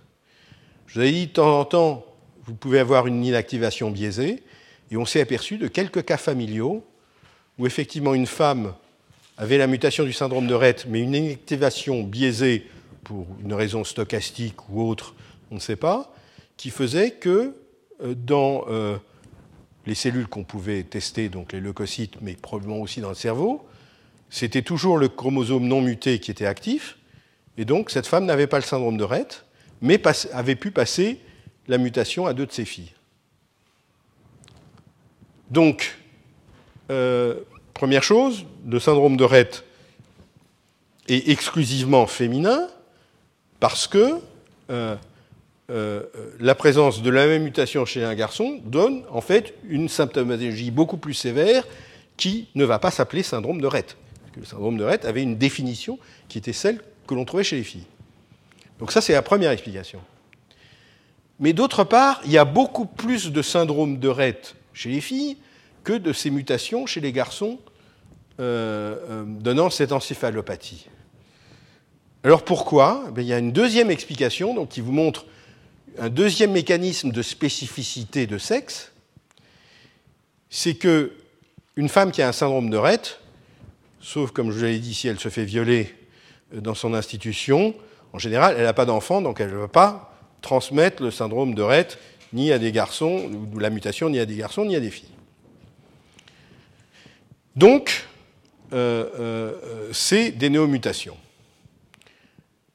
Une fille reçoit un X de son père et un X de sa mère. Un garçon ne reçoit que l'X de sa mère. Eh bien, ce qu'on s'est aperçu, c'est que ces mutations récurrentes, c'est des mutations qui, presque toujours, sont sur le chromosome X paternel. Il y a un biais de mutabilité du chromosome X paternel, notamment au niveau de ce gène. En général, il y a plus de mutations qui proviennent du père, et c'est probablement lié au fait que la spermatogénèse, vous avez beaucoup plus de cycles de réplication pour faire les milliards et milliards de spermatozoïdes qu'on fabrique que pour euh, faire le nombre d'oocytes qui est beaucoup plus limité. Mais là, c'est un phénomène qui est extrême, qui est probablement dû à, des, aspects vraiment de, ce gène lui-même ou de, cette région du chromosome. Donc, plus de 90% des mutations dans le gène RET sont d'origine paternelle. Donc si elles sont d'origine paternelle, le père donne son X à des filles. Il ne donne pas son X à des garçons. Donc c'est ce qui explique que euh, euh, euh, la présence de mutations du gène MECP2 est aussi beaucoup plus fréquente chez les filles que chez les garçons, indépendamment, si vous voulez, du phénotype que ça crée, parce que simplement l'origine de ces mutations est sur l'X paternel, dans plus de 90% des cas, et donc, quand c'est sur l'X paternel, au cours de la spermatogénèse, ça va passer sur une fille, pas sur un garçon. Donc vous avez un double mécanisme, si vous voulez, qui fait qu'à la fois c'est une maladie qui phénotypiquement ne s'observe que chez les filles, et une mutation qui est beaucoup plus fréquente chez les filles que chez les garçons. Voilà, c'est ce que je vous ai raconté. Alors, autre chose très récente, hein, 2008, il y avait effectivement euh, des, cas de, formes d'épilepsie, euh, et notamment euh, avec retard mental, qui avaient été décrites dans des familles où on avait l'impression que c'était lié au X, mais où de temps en temps il y avait, si vous voulez, par exemple, si on prend cette famille, une femme atteinte qui a toute une série d'enfants, il n'y a que des filles qui sont atteintes, et ici, à travers un garçon qui n'était pas atteint, il y a trois filles qui sont atteintes. Et ce garçon n'était pas atteint. Euh, on trouvera peut-être euh, euh, d'autres exemples. Voilà ici, vous voyez une arrière-grand-mère atteinte, qui avait deux filles atteintes, deux garçons non atteints, mais ce garçon non atteint a eu deux filles atteintes. Donc ça, suggérait mais si, des grandes familles comme ça, ça ne court pas les rues, évidemment, qu'il pouvait y avoir une forme d'épilepsie qui était euh, euh, liée euh, peut-être au X et à expression spécifique chez les filles, mais qui apparemment pas chez les garçons. Alors comme l'histoire du X fragile avait montré que de temps en temps vous pouvez avoir des mutations instable. Euh, on aurait pu penser peut-être que c'était un exemple de mutation instable.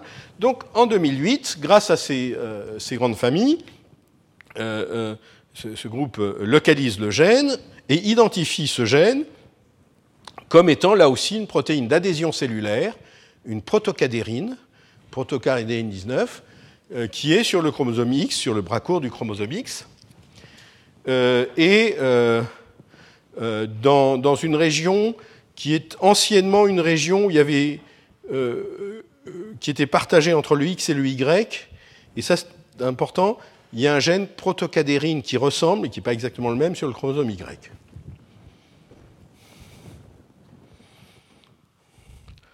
Et euh, donc ils trouvent ces mutations et ils, disent, en, trouvant ces mutations, ils peuvent ensuite regarder est-ce qu'il y a des, garçons qui ont cette mutation, et ils trouvent des garçons qui ont cette mutation et qui n'ont pas la maladie. Donc c'est vraiment un exemple. Et ceci est vérifié. Donc il y a euh, Christelle de Pienne qui va, parler le, 23 novembre, a fait euh, quelques mois après euh, un autre article en décrivant que notamment une forme d'épilepsie qui avait été décrite initialement par une neurologue marseillaise, Madame Dravet, qu'on appelle le syndrome de Dravet, eh bien qu'un certain nombre de cas de syndrome de Dravet ont également euh, une, euh, euh, des mutations dans ce gène PCDH19, et que là aussi, quand on suit la transmission de la mutation et qu'on regarde la clinique, c'est de nouveau uniquement les filles qui sont atteintes, et des garçons qui sont porteurs de la mutation ne sont pas atteints. et là, c'est quelque chose, si vous voulez, dans cet article récent de, Christelle de Pienne, donc, qui est à la Pied-Salpêtrière, euh, vous voyez qu'ils ont pris 113 euh, euh, femmes avec des formes d'épilepsie, notamment avec des donc de, oui, épilepsie, et ils ont trouvé des mutations en fait chez 18 patientes, hein, soit des mutations ponctuelles, soit des, des, délétions. 18 patientes, donc c'est une cause assez fréquente d'épilepsie féminine. Et euh, euh, de nouveau, pas, de garçon atteint. Euh, alors, quelle est l'explication? Alors, à l'heure actuelle, je crois qu'il y a des, modèles souris qui sont en train d'être faits, mais il n'y a pas encore de publication, donc il n'y a que des hypothèses. Et l'hypothèse qui est donnée, c'est celle d'interférence cellulaire. Cette protocadérine est une protéine d'adhésion qui est donc à la surface des neurones, euh, une fille qui a une mutation dans un de ses gènes, et c'est des mutations inactivatrices, va avoir, être mosaïque, pour des euh, neurones qui ont cette protocadérine X et d'autres qui n'ont pas cette protocadérine. Chez les garçons, probablement, la il y a une protocadérine qui est sur le chromosome Y qui va être exprimée sur tous les neurones. Est-ce qu'elle est liée au chromosome Y? Et donc, donc l'idée de cette interférence, mais qui, pour le moment, il n'y a pas de données expérimentales euh, le, montrant, ça n'est encore qu'une hypothèse, mais d'après ce qu'on me dit, il y, a, des gens qui sont en train de, travailler là-dessus avec des, modèles, c'est que euh, cette euh, euh, est impliquée dans des mécanismes de de, connexion ou d'interaction entre neurones qui exigent que chacun des deux neurones interagissant ait la même protocadérine. Et s'il y en a une qui a l'une et qui n'a pas l'autre, cette interaction est dysfonctionnelle, ne peut pas se faire, etc.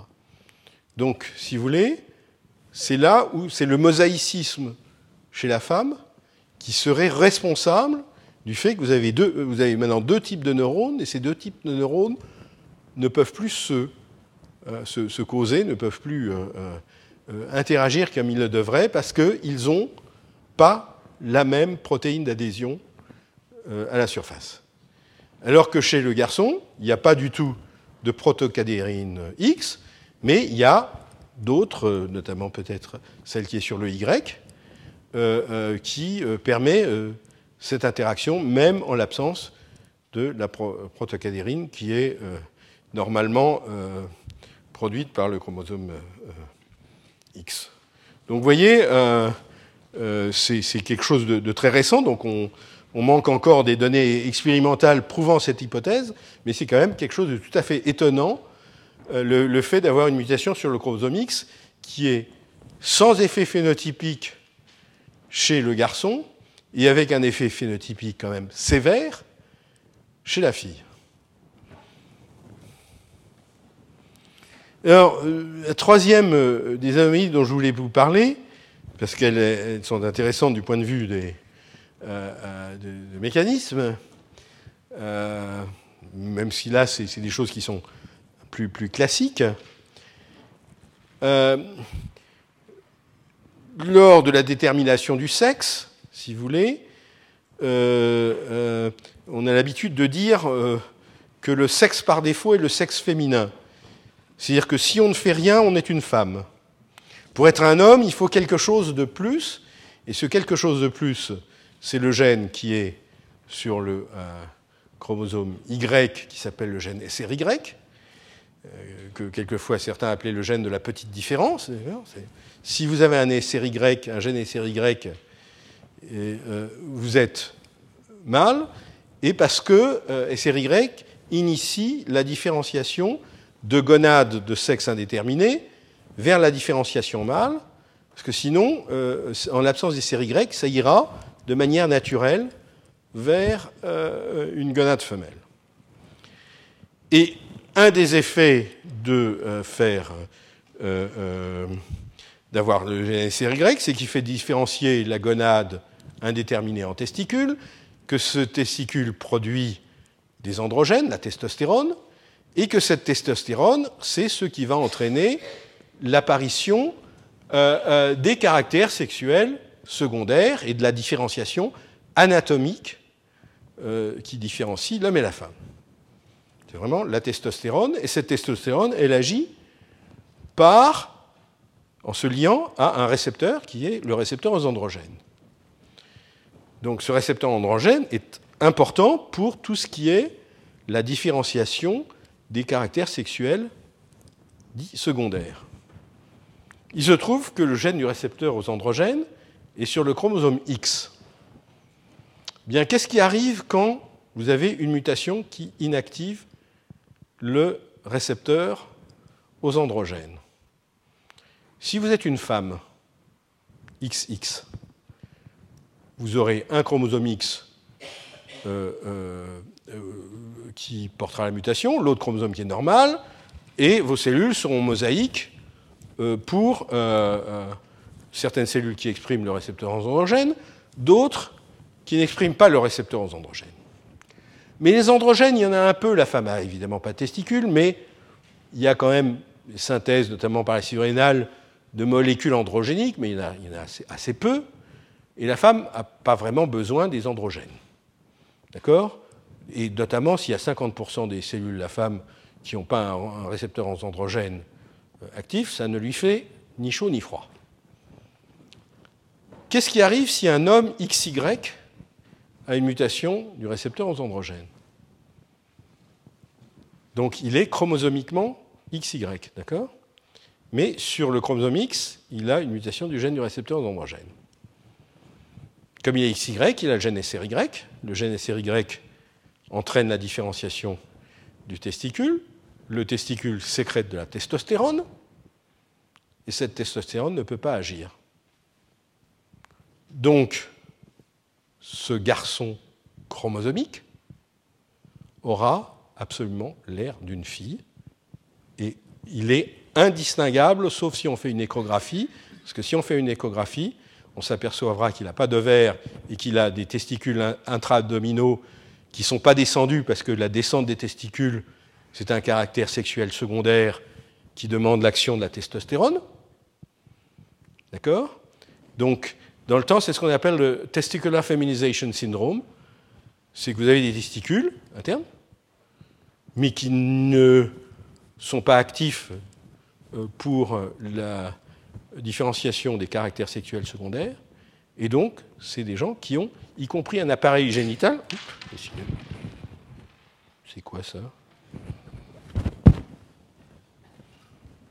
Oui, bon, ça n'a pas, d'importance. C'est des sous. Non, c'est. Euh, ah non, c'est le, capuchon du stylo. Merci beaucoup. Je me demandais d'où ça venait. Ah non, c'est pas du stylo, c'est de, leur machine là que j'ai cassé. Euh, donc, euh, si vous voulez, vous avez donc un homme chromosomique qui est une femme phénotypique et dont on ne savent parce qu'évidemment, ça sera une femme euh, euh, euh, stérile. Et souvent, le diagnostic n'est fait que comme cause de stérilité. Donc, c'est intéressant parce que, si vous voulez, c'est une mutation liée au chromosome X, donc qui ne touche que les garçons, mais dont l'effet phénotypique est que ces garçons ressemblent à des filles. Donc ça, c'est parce que, effectivement, ce gène a un gène un rôle majeur dans le, euh, euh, dans le, la détermination du, du phénotype euh, féminin. Alors, une, une, autre maladie qui est. Alors, ça, c'est des, maladies. Est-ce que c'est une maladie? C'est une anomalie? Mais euh, les gens ne se sentent pas malades, sauf qu'effectivement, ça va être des femmes stériles. Donc, euh, si on considère que la stérilité est une, est une maladie, on peut. Euh, mais, autrement, c'est des gens qui se portent très bien. Et donc, ça, c'est des mutations perte de fonction. Il y a d'autres types de mutations dans le récepteur des androgènes qui sont des mutations de type gain de fonction, gain de propriétés toxiques, et qui sont liées au fait que dans ce, un gène du récepteur androgène, comme dans un certain nombre d'autres gènes, vous avez dans la séquence codante des répétitions qui codent pour des polyglutamines, répétitions de, CAG, et euh, l'exemple le plus connu, c'est la maladie de Huntington. L'expansion euh, euh, par instabilité génétique de cette séquence qui code pour des polyglutamines va entraîner la présence d'une protéine qui euh, a une, un stretch de polyglutamine plus long que normalement, et ceci va conférer, au-delà d'un certain seuil, des propriétés toxiques à la protéine et va entraîner des phénomènes de neurodégénérescence qui vont être spécifiques de, des différentes protéines, dans des différents gènes où se passe cette mutation.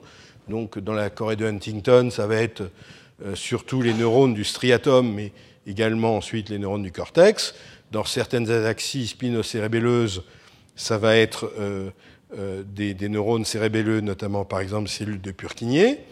Et puis, dans, quand c'est au niveau du récepteur des androgènes, ça va avoir une toxicité sélective sans qu'on comprenne exactement pourquoi, hein, pour les motoneurones. Donc c'est en fait une maladie du motoneurone. Donc c'est ce qu'on appelle une amyotrophie, parce que quand le motoneurone ne fonctionne pas, euh, euh, il n'innerve plus correctement le muscle et donc le muscle va s'atrophier. Donc c'est une amyotrophie spinobulbaire parce que c'est plutôt les, motoneurones supérieurs qui sont atteints. Donc, euh, ça s'appelle aussi maladie de Kennedy, maladie du motoneurone. Et c'est une maladie qui n'atteint que les garçons. Alors, on pourrait se dire, oui, parce que effectivement, euh, elle est sur le chromosome X, donc toujours plus sévère chez les garçons, puisqu'ils n'ont pas de forme normale. Mais quand on regarde pour les autres formes de maladies à polyglutamine, comme la, maladie de Huntington ou ces ataxies spinocérébelleuses, c'est toujours des maladies dominantes euh, où vous avez euh, euh, expression de la maladie, même si vous avez qu'un un allèle sur deux qui est muté. Là, chez la femme, vous avez un allèle sur deux muté et elle ne montre rien. Alors, inactivation du X fait qu'en fait, elle n'a pas un allèle sur deux muté dans toutes les cellules. Elle a un allèle muté dans la moitié de ses cellules, en principe, et un allèle normal, actif, dans l'autre moitié de ses cellules. Donc si on parle des motoneurones, en moyenne, peut-être, elle devrait avoir 50% de neurones dysfonctionnels. Euh. Mais en fait, il y a un deuxième effet lié à la physiopathologie de la maladie, parce qu'on sait que ces protéines ne sont toxiques que si la protéine mutée, ou au moins un fragment de la protéine mutée contenant les polyglutamines, rentre dans le noyau parce qu'il exerce une toxicité au niveau du noyau. Or, le récepteur des androgènes, pour rentrer dans le noyau pour faire sa fonction de régulation de l'expression de gènes, doit se lier à la testostérone ou à la dihydrotestostérone. Il doit se lier aux androgènes. Quand il n'y a pas ou peu d'androgènes, le récepteur aux androgènes reste dans le cytoplasme. Donc ce qui se passe dans cette maladie, c'est que chez les garçons, évidemment, tous les motoneurones vont exprimer le gène muté, donc la protéine mutée. Et donc il y a une dégénérescence qui, qui, euh, est progressive. Hein. C'est, euh, c'est une maladie qui commence en général, c'est un peu comme la maladie de Huntington, ça commence à l'âge de 30-40 ans. Hein. c'est donc une dégénérescence très lentement progressive. La femme, elle a une double protection. Elle a une protection parce que le gène muté ou la protéine mutée, finalement, n'est exprimé que dans 50% des neurones, donc disons 50% des motoneurones. Mais on pourrait se dire ça, ça peut peut-être quand même faire des choses. Mais la deuxième protection, c'est que comme la femme a des taux très faibles d'androgènes, ce récepteur aux androgènes mutés va rester sagement dans le cytoplasme, la plupart du temps. il y en a très peu qui va rentrer dans le noyau, et donc très peu qui va exercer sa propriété toxique. Donc vous voyez, de nouveau, une double euh, action qui, euh, je dirais, amplifie euh, le fait que c'est une maladie qui va être uniquement chez l'homme et pas chez la femme. Alors, je, je, vais parler maintenant, donc ça c'est, je dirais, on était encore dans des choses relativement classiques. Et maintenant, il y a, et ça c'est un sujet qui, fait l'objet de, euh, de beaucoup de recherches et donc il y aura plusieurs euh, présentations euh, au colloque. Alors, que je dis, le colloque est évidemment ouvert à tout le monde, mais ça sera un colloque évidemment par des spécialistes. Donc, ça sera, je ne sais pas si mon cours est grand public, probablement pas, mais enfin, ça sera encore moins grand public que, mon cours. Hein. C'est juste, c'est plus pour des, disons, des, spécialistes ou des, étudiants en thèse ou postdoc, etc. Donc, jusqu'à présent, je vous ai parlé du X, il n'y en a qu'un chez le garçon, il y en a deux chez les filles, mais l'un ou l'autre est, euh, euh, euh, inactivé. Est-ce que le chromosome X paternel et le chromosome X maternel sont-ils totalement équivalents? Première question. Est-ce que les effets du sexe sur les maladies, c'est uniquement parce que quand on est un garçon, euh, on, a de la testostérone et donc on a tout, le développement sexuel et puis on a une endocrinologie euh, euh, différente, alors que la femme a des œstrogènes, progestérone et tout, tout ce qui s'ensuit. Ou est-ce que le, fait d'avoir deux chromosomes X plutôt que un et un Y modifie aussi au niveau du noyau de la cellule l'expression euh, sur d'autres autosomes? Est-ce que le, fait d'avoir deux X euh, euh, fait une différence. Et donc, les, sur cet aspect, est-ce que les deux X sont équivalents? C'est-à-dire, on, sait que sur les chromosomes autosomes, sur certains segments d'autosomes, il y a ce qu'on appelle des phénomènes d'empreinte parentale qui font que un segment, par exemple, du chromosome 15, 15 Q, 12 Q13, ne s'exprime pas pareil selon que ce segment du chromosome 15 vient de la mère ou vient du père. C'est ce qu'on appelle le phénomène d'empreinte parentale. Et euh, ce phénomène il est très important parce que dans cette région du chromosome 15, si vous avez une délétion de cette région sur le 15 maternel, ça vous donne une maladie très sévère qui est complètement différente de la maladie que vous avez si vous avez une délétion du chromosome 15 paternel. Donc ces deux segments de chromosome 15 ne sont pas du tout équivalents, ils sont complémentaires. Vous avez besoin d'un chromosome 15 d'origine paternelle et vous avez besoin d'un chromosome 15 d'origine maternelle. Si vous avez une délétion d'un des deux, ou si vous avez ce qu'on appelle une disomie uniparentale, c'est que vous avez deux chromosomes 15 d'origine maternelle ou deux chromosomes 15 d'origine paternelle, vous avez l'une ou l'autre de ces maladies. Donc, est-ce qu'il y a un phénomène d'empreinte parentale? Eh bien, ça, ça a été étudié sur des patients qui ont des anomalies chromosomiques euh, touchant au chromosome sexuel. L'un, le syndrome de Turner. Le syndrome de Turner, c'est des filles, puisqu'elles n'ont pas d'Y, mais elles n'ont qu'un seul chromosome X, X0. Alors, euh, il y a des aspects croissants, c'est des filles qui sont plus petites que la, que la normale, d'ailleurs, souvent elles sont traitées par l'hormone de croissance, euh, qui peuvent avoir des aspects cognitifs ou d'interaction sociale. En général, c'est ça ne s'accompagne pas de retard mental proprement dit, mais elles peuvent avoir des difficultés euh, euh, cognitives ou d'interaction sociale. Et le syndrome de Klinefelter, lui, c'est 47 XXY. Donc c'est des hommes, d'accord, puisqu'ils ont un chromosome Y, et ce chromosome Y porte le gène SRY, mais ils ont deux chromosomes X. C'est des hommes qui sont en général stériles, euh, qui peuvent avoir une gynécomastie, donc qui euh, produisent un peu moins d'androgènes et leurs testicules sont moins fonctionnels que euh, des, XY. Et ça pose la question, parce que si on se disait le chromosome X est inactivé, un, des deux, on pourrait se dire être femme XX ou femme X0, ça devrait être la même chose, puisque finalement, dans les cellules de la femme, il n'y a qu'un seul X qui est actif. Si l'X qui est inactif est absent, est-ce que ça fait une différence? Alors, en fait, chez la souris, ça ne fait pas beaucoup de différence.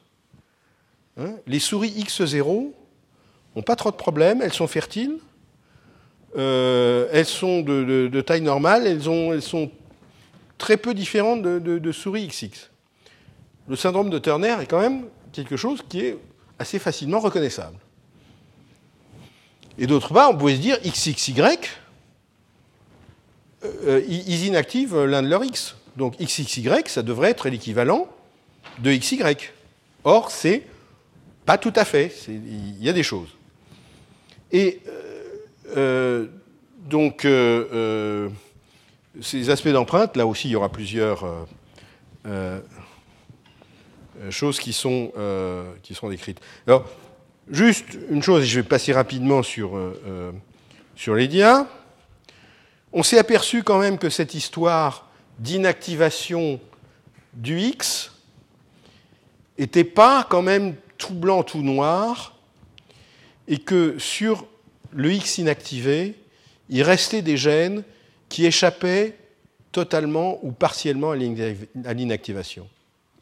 C'est-à-dire que cette histoire d'inactivation du X est généralement vraie, mais il y a 15% des gènes qui sont sur le chromosome X qui échappent partiellement ou totalement à l'inactivation. Totalement, ça veut dire qu'ils vont être chez la femme exprimés à deux doses. Et ça, en général, il y a sur le chromosome X des régions qui sont homologues entre le chromosome X et le chromosome Y. Les gènes qui échappent complètement à l'inactivation sont souvent localisés dans ces zones d'homologie entre chromosome X et chromosome Y. Et parce que là, effectivement, si vous voulez, finalement, les hommes ont deux copies, une sur le X et une sur le Y, et les femmes vont avoir deux copies actives, deux sur le X. Mais sur le, restant du chromosome X, il y a des gènes qui échappent plus ou moins, qui vont être moins exprimés sur le chromosome X euh, euh, euh, inactif, mais qui vont garder une certaine expression. Et donc ça, ça a été beaucoup euh, étudié notamment par Hunt Willard chez l'homme. Alors le problème, c'est que l'inactivation du X, pour la regarder, euh, il a pris comme modèle expérimental, parce que c'était celui qui était où on pouvait faire le plus de choses, c'est des cellules en culture. Donc ça veut dire qu'il analyse des fibroblastes, il n'analyse que les gènes qui sont exprimés dans des fibroblastes. Il n'analyse pas des gènes qui sont exprimés que dans le cerveau, par exemple. Ça, il peut, il n'a pas. Mais en, faisant ça, il, a déterminé qu'il y avait environ 15% des gènes qui échappent au moins partiellement à l'inactivation. Ça, ça veut dire, si vous voulez, que pour ces gènes-là, la femme va avoir en moyenne une expression augmentée de ces gènes-là par rapport à l'homme, hein, puisqu'elle aura euh, euh, une expression euh, sur le X actif, plus une expression au moins partielle sur le X inactif. Ça, ça indique déjà qu'il y a une différence d'expression entre hommes et femmes pour ces, euh, ces gènes-là. Et on pense notamment que euh, ces gènes-là peuvent jouer un rôle dans le phénotype, par exemple, petite taille du syndrome de Turner. Et notamment, on pense que dans cette région d'homologie avec le chromosome Y, vous avez besoin de deux doses pour avoir une taille normale, parce qu'il y a un gène sur le Y et un gène sur le X. Si euh, euh, euh, chez la femme, si c'est exprimé à la fois à partir du X inactif et du X actif, vous avez les deux doses. Par contre, dans un X0, vous n'avez plus qu'une dose. Alors, ce qui est intéressant aussi, ça, ça a été une étude, bon, c'est un, peu compliqué, mais Hunt Willard a regardé gène par gène et à partir de d'hybrides cellulaires qui portaient chacun euh, un X inactif euh, différent, donc qui regardaient à chaque fois est-ce qu'ils expriment tel gène. C'était donc des cellules de souris qui portent un chromosome X inactif humain. Et il s'est aperçu que dans cette région S1 du bras long du chromosome X, quasiment tous les gènes subissent l'inactivation du X. Par contre, dans les régions euh, PAR, qui sont les régions homologues entre X et Y, souvent les gènes échappent à l'inactivation. Et dans les gènes euh, qui sont sur le bras court du chromosome X, eh bien, euh, on a une plus grande fréquence de gènes qui échappent au moins partiellement à l'inactivation. Alors pourquoi c'est intéressant ça? Parce que c'est un reste de l'évolution. Vous savez qu'on peut comparer maintenant, on a euh, pu séquencer, euh, même avant, on connaissait déjà beaucoup sur euh, quels sont les gènes qui sont sur le chromosome X dans diverses espèces de mammifères et, même de marsupiaux, etc. Et en fait, ce qui est vraiment commun à toutes les espèces de mammifères, et y compris, je crois, aux marsupiaux, c'est la région euh, S1 du, euh, du bras long du chromosome X. Donc cette région, tous les gènes qui sont dans cette région ont toujours été sur le chromosome X, et donc ils ont dû s'adapter au fait qu'il faut qu'ils puissent fonctionner à euh, euh, une dose chez, l'homme et euh, chez la femme également une dose, donc il faut qu'il soit soumis à l'inactivation. Et plus récemment, dans l'histoire du chromosome X humain, il y a eu des, des bouts d'autres chromosomes qui se sont transloqués et qui ne sont pas présents comme ça chez, sur le X chez toutes les espèces de mammifères. Et ces gènes-là, probablement la pression de sélection pour qu'ils soient complètement inactivés a été moins forte parce que finalement, c'est des gènes qui, dans le temps, se trouvaient sur des autosomes. N'ont pas été toujours sur le X. Et donc, on, trouve, si vous voulez, euh, euh, cette histoire, si vous voulez, évolutive du chromosome Y, du chromosome X, se retrouve euh, traduite dans les gènes au niveau des régions qui sont riches en gènes qui, qui échappe au moins partiellement à l'inactivation. Voilà, c'est peut-être ici, vous voyez mieux, une comparaison entre le X de souris à droite et l'X humain, avec les gènes qui échappent à l'inactivation. Vous voyez qu'il y en a beaucoup dans les régions pseudo-autosomales, c'est-à-dire qui sont homologues entre l'X et Y à l'extrémité du bras court et à l'extrémité du bras long. Donc vous avez des gènes qui sont actifs finalement à deux doses, parce qu'ils ont des gènes équivalents chez l'homme euh, sur le chromosome Y.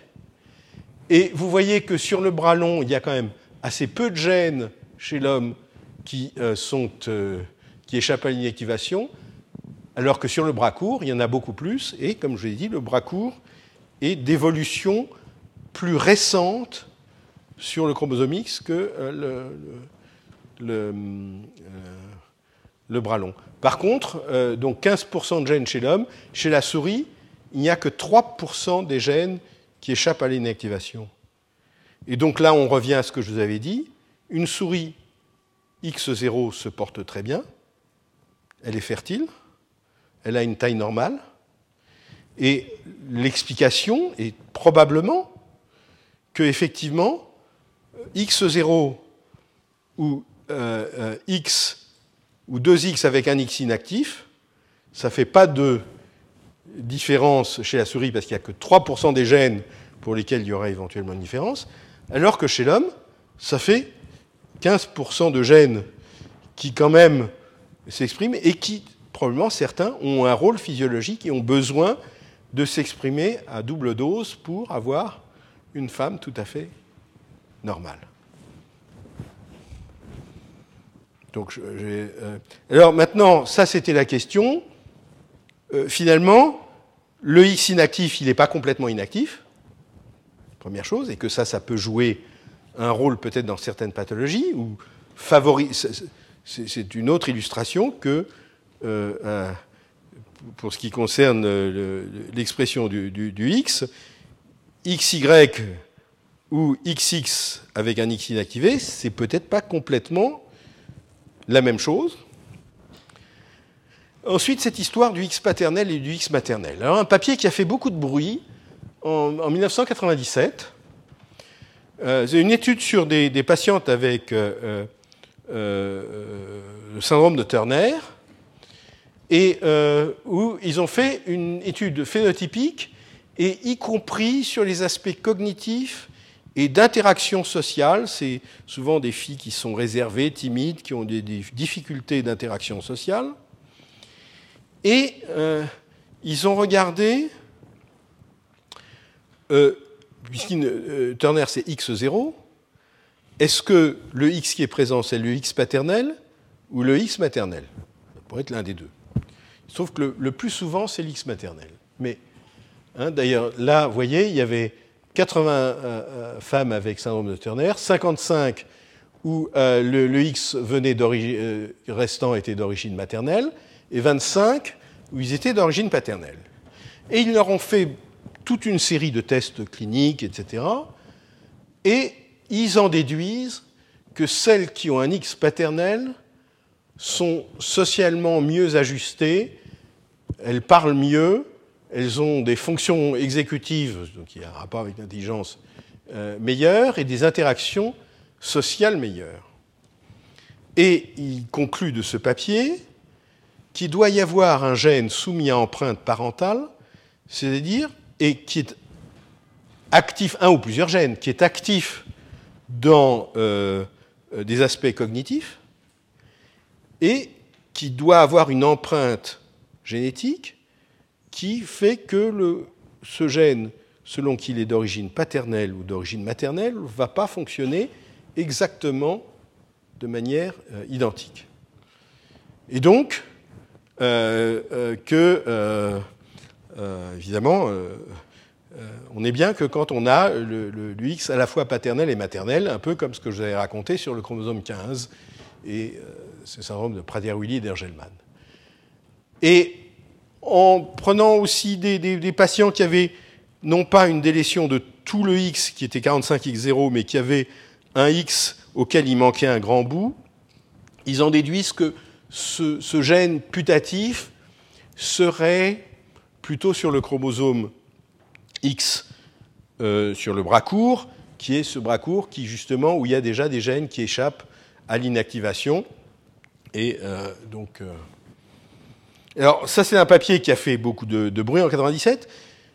Je dirais, un des problèmes qu'on a de temps en temps avec la science c'est que vous avez des papiers qui font beaucoup de bruit, qui sont très cités. Ce papier a été cité 360 fois. Donc, euh, mais bon, il est quand même fait sur 80 patientes, euh, euh, dont 55 avec X maternel, 25 avec X paternel, sur toute une batterie de tests qu'on leur fait subir, et où certains tests, il n'y a pas de différence, d'autres, il y a des différences, et la question qui se pose toujours, c'est est-ce que c'est une observation qui est peut-être due au hasard? En génétique, on connaît très bien le problème des tests multiples. Plus vous faites de tests différents, plus vous avez de chances de trouver à un moment quelque chose qui a l'air statistiquement significatif. Et si c'est statistiquement significatif, vous le publiez. Et vous n'êtes sûr que c'est vrai que s'il y a quelqu'un qui réplique. Le problème, c'est que c'est très difficile d'être financé pour répliquer un papier qui a déjà été fait, qui a l'air d'être bien fait. Donc souvent, vous avez dans la littérature des choses que tout le monde cite, euh, et moi, je me, je me demande toujours, est-ce que c'est totalement, totalement, est-ce que c'est si vrai que ça? Surtout, c'est des gens que je connais bien, c'est des gens très bien, mais euh, en plus, c'est publié dans Nature, donc si c'est publié dans Nature, c'est que ça doit être vrai. Alors, c'est dit, en, préparant ce cours, j'ai essayé de, de est-ce qu'il y a des papiers qui citent ce papier qui ont, qui ont répliqué? Alors, c'est un peu compliqué parce que la plupart des papiers qui citent ce papier, c'est juste pour dire voilà, il y a un phénomène d'empreinte, euh, c'est connu, euh, et ça, indique qu'il faut aller chercher quel est le gène, etc., quels sont les. C'est intéressant comme mécanisme, mais très peu de papiers. Alors, j'ai trouvé un papier américain euh, publié en 2006 dans un journal beaucoup moins euh, euh, prestigieux, qui est le Journal of Pediatric Psychology, et où eux, en tout cas, ils avaient fait des. Alors, est-ce que c'était. Je n'ai pas regardé le détail du papier, est-ce que c'était exactement les mêmes tests? Ils ne trouvaient pas. In contrast to previous reports, our molecular study in female with 45 showed no association between IQ scores and the parental origin of the intact X chromosome. Donc, voilà, petit. Euh, euh, par contre, il trouvait que ces femmes, par exemple, avaient euh, de l'ADHD. Vous savez, ADHD, c'est Attention Deficit, c'est Hyperactivity Disorder, c'est un nombre d'hyperactivité. Mais là, c'est donc là, il reste un, une petite question mark. Il y a des gens qui ont essayé aussi sur le syndrome de Klinefelter, où vous pouvez avoir, c'est des gens qui en général n'ont pas de retard mental, mais un certain nombre ont des difficultés psychologiques, des difficultés d'interaction sociale, etc. Donc de nouveau, là on va se poser la question, non pas l'X qui manque, euh, est-il d'origine maternelle ou paternelle, mais l'X qui est en trop, est-il d'origine euh, maternelle ou paternelle? Et là, il y a plusieurs papiers qui euh, suggèrent, par exemple, que les problèmes de, de, langage et de, développement moteur sont plus fréquent euh, si euh, l'X euh, additionnel est, l'X paternel. Donc ça, c'est un papier de, 2006. Et un, autre papier plus, récent, de 2010, semble là aussi dire pour des, phénotypes de type autistique ou, schizotypique, donc chez des, patients avec Klinefelter syndrome, que là aussi, il y a des différences euh, euh, en, fonction de, euh, l'origine du X supplémentaire, donc suggérant qu'il pourrait y avoir effectivement un phénomène d'empreinte. Et d'ailleurs, des gens, en tout cas sur le modèle souris, ont montré qu'il y a des gènes qui sont exprimés dans le cerveau et qui sont clairement soumis à empreinte euh, euh, sur, le chromosome X en fonction de, l'origine parentale. alors évidemment, ce genre de choses, ce n'est pas possible à faire sur des humains, puisque vous n'allez pas regarder le cerveau. Ça sera peut-être possible maintenant. Vous savez qu'on peut faire des, cellules reprogrammées, des cellules de souche reprogrammées, qu'on peut faire différencier en, neurones. Et on va pouvoir reprendre ce, ce type d'études en essayant de voir dans des neurones humains reprogrammés à partir, de, par exemple, de fibroblastes euh, euh, masculins ou féminins, est-ce qu'on peut effectivement trouver des gènes qui sont soumis à l'empreinte parentale euh, Alors, un, papier très, important, enfin, c'est deux papiers très importants de Catherine Dulac. Donc, Catherine Dulac, c'est une française très, très brillante qui est euh, euh, euh, qui a joué un rôle important dans l'identification de, gènes impliqués dans,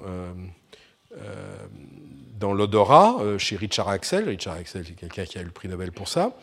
Et Catherine Dulac est maintenant chairman de département à, à Harvard, à Boston, elle est restée aux États-Unis.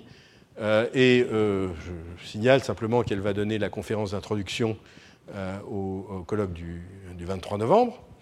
Et donc, elle s'est posée d'une manière générale la question de est-ce qu'il y a, au niveau de l'expression des gènes dans le cerveau, des signaux qui montrent l'empreinte parentale, c'est-à-dire est-ce qu'il y a des gènes qui sont dans certaines régions du cerveau exprimés plutôt à partir de du génome paternel ou à partir du génome maternel. Et effectivement, donc, il y a deux papiers dans Science, euh, dont, celui-ci. L'un, papier général, où elle montre que pour euh, un assez grand nombre de gènes, elle peut démontrer chez la souris, dans un croisement spécifique de souris, qu'il y a effectivement des gènes qui, dans une région donnée du cerveau, sont plus exprimés à partir euh, de, génome paternel ou plus exprimé à partir du génome maternel, quel que soit le sexe de la souris. Et dans ce papier, elle dit en plus, il y a des différences qui sont liées dans, ces empreintes, qui sont liées au sexe. C'est-à-dire qu'il y a une, une expression d'origine euh, paternelle uniquement euh, chez la souris mâle et pas chez la souris femelle, etc. Donc une grande complexité, si vous voulez. Euh, euh, euh, c'est très bon papier, mais qui sont pas, pas, évidents à lire. Donc, elle a identifié 350 gènes autosomiques qui démontrent des phénomènes d'empreinte, c'est-à-dire de non-équivalence d'expression en fonction génome paternel ou génome maternel, et cela d'une manière spécifique du sexe. Donc, si vous voulez, ça montre un peu la complexité des effets à la fois parentaux et de sexe sur l'expression de gènes euh, dans le cerveau. Je crois que je vais passer, ça c'est des, choses qui sont euh, euh, extraits de... Alors, ce n'est pas des effets, vous attendez pas à des effets de dix fois, hein. c'est des effets... elle regarde par exemple de manière générale, elle trouve que les gènes qui sont sur le X maternel sont plus exprimés que l'X paternel dans le cerveau féminin. C'est des différences, vous voyez, de environ, euh, je sais pas, 15% en moyenne. Mais c'est un effet général. Et euh, une autre euh, expérience où, avec un gène reporter qui, code pour une protéine fluorescente, où elle peut suivre l'expression de cette protéine selon qu'elle est sur l'X maternel ou sur l'X paternel, et là aussi, elle va trouver des différences d'expression sexe spécifique et parents spécifique, origine parentale spécifique, dans le cortex, mais elle n'en voit pas dans l'hypothalamus. Donc vous voyez, en plus, toutes les régions du cerveau ne, euh, ne répondent pas de manière euh, pareille. Donc là aussi, une très grande complexité. Et euh, je, terminerai ces, cinq dernières minutes euh, par euh, un travail qui, vient aussi d'un auteur anglais, Richard Festenstein, qui va être l'un des orateurs au, au, colloque du 23, qui s'est posé en fait, c'est quelqu'un qui étudie la modulation épigénétique de gènes dans des modèles souris, avec des modèles où il a des souris qui sont bricolées, qui expriment un gène rapporteur euh, euh, dans, les lymphocytes, euh, dans les lymphocytes T, et ce gène rapporteur est près de régions d'hétérochromatine, donc il va être très sensible à des modulations épigénétiques. Et ce que Richard Festenstein, qui s'intéressait pas spécialement au sexe, mais aux modulations épigénétiques, a trouvé, c'est que dans, ces croisements de souris, ce, gène qui est sur un autosome euh, a euh, une expression liée au sexe euh, très différentielle et suggérant que le, sexe a rapport avec l'état épigénétique dans lequel se trouve ce gène. Problème, c'est quand vous parlez de sexe, vous parlez de quoi? Vous parlez du sexe hormonal, testostérone versus euh, le fait d'avoir euh, effectivement euh, donc testostérone, c'est-à-dire un testicule ou des ovaires qui synthétisent l'oestrogène, ou vous parlez du sexe chromosomique, de fait d'avoir deux chromosomes X ou un XY. Comment faire la différence? Eh bien, il y a en 2002, il y a quelqu'un qui a mis au point pour les souris des souris qui permettent de faire la différence. C'est ce qu'on appelle les four core genotypes. Je vous ai dit, le gène de la petite différence, celui qui fait qu'on va avoir un, euh, développement euh, euh, gonadique mâle, c'est le gène SRY, qui est normalement sur le chromosome Y. Eh bien, qu'est-ce qu'ils ont fait, donc, ces gens-là? Ils ont construit des souris où le gène SRY est délété du chromosome Y. Mais ils ont fait des souris sur lesquelles ce gène SRY, ils l'ont mis maintenant sur un autosome. D'accord? Donc vous pouvez avoir, avec tout ça, des souris mâles qui ont deux chromosomes X et pas d'Y, parce qu'elles ont le gène SRY sur un autosome, et des souris mâles qui ont un X et un Y, mais un Y qui est délété pour le SRY et où le SRY est présent de nouveau sur un autosome. Donc ces deux souris sont mâles, puisqu'elles ont toutes les deux des souris, un gène SRY, mais l'une a deux chromosomes X et l'autre a un chromosome X et un chromosome Y.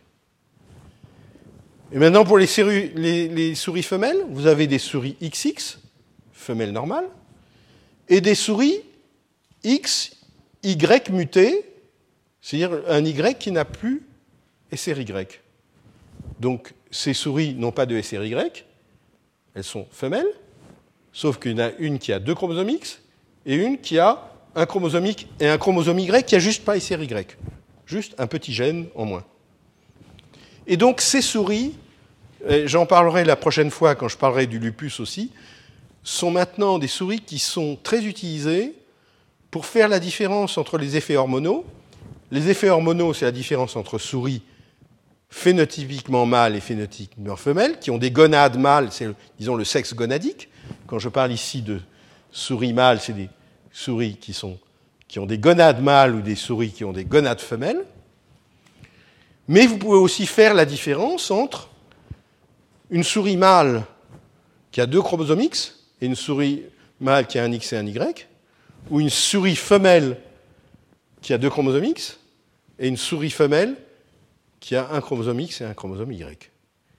Et donc, euh, euh, euh, de cette manière, Festenstein a pu montrer que, par exemple, dans, le thymus, d'abord, il a pu montrer qu'effectivement, je vais ai parlé de, son gène rapporteur de l'état chromatinien et épigénétique où il se trouve et qui avait un biais euh, d'expression en fonction du sexe, il a trouvé que ce biais était surtout dû au fait d'avoir deux chromosomes X plutôt qu'un X et un Y, et pas au sexe gonadique, pas testostérone versus oestrogène.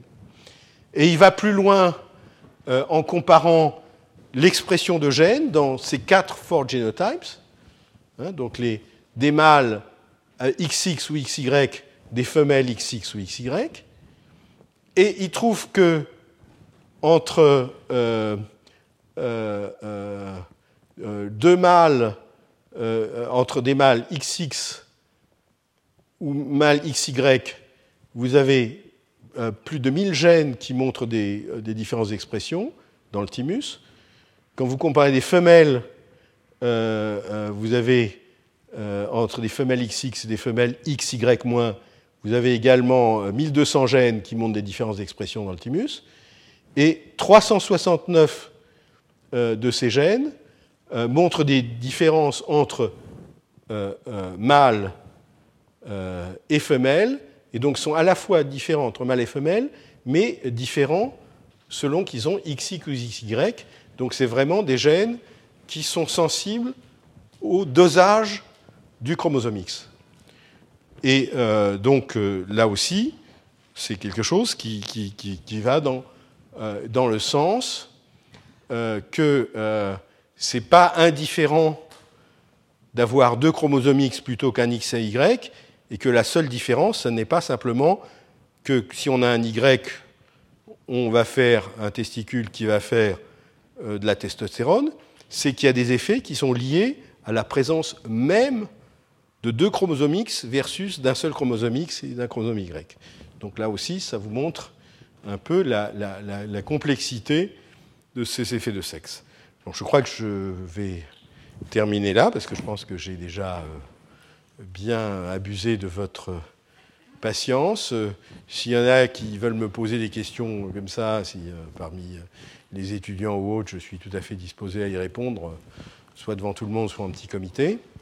Et j'espère que ceci vous a intéressé. C'était peut-être un peu compliqué, mais bon, c'est assez. Euh, voilà, merci. Retrouvez tous les contenus du Collège de France sur www.colège-2-france.fr.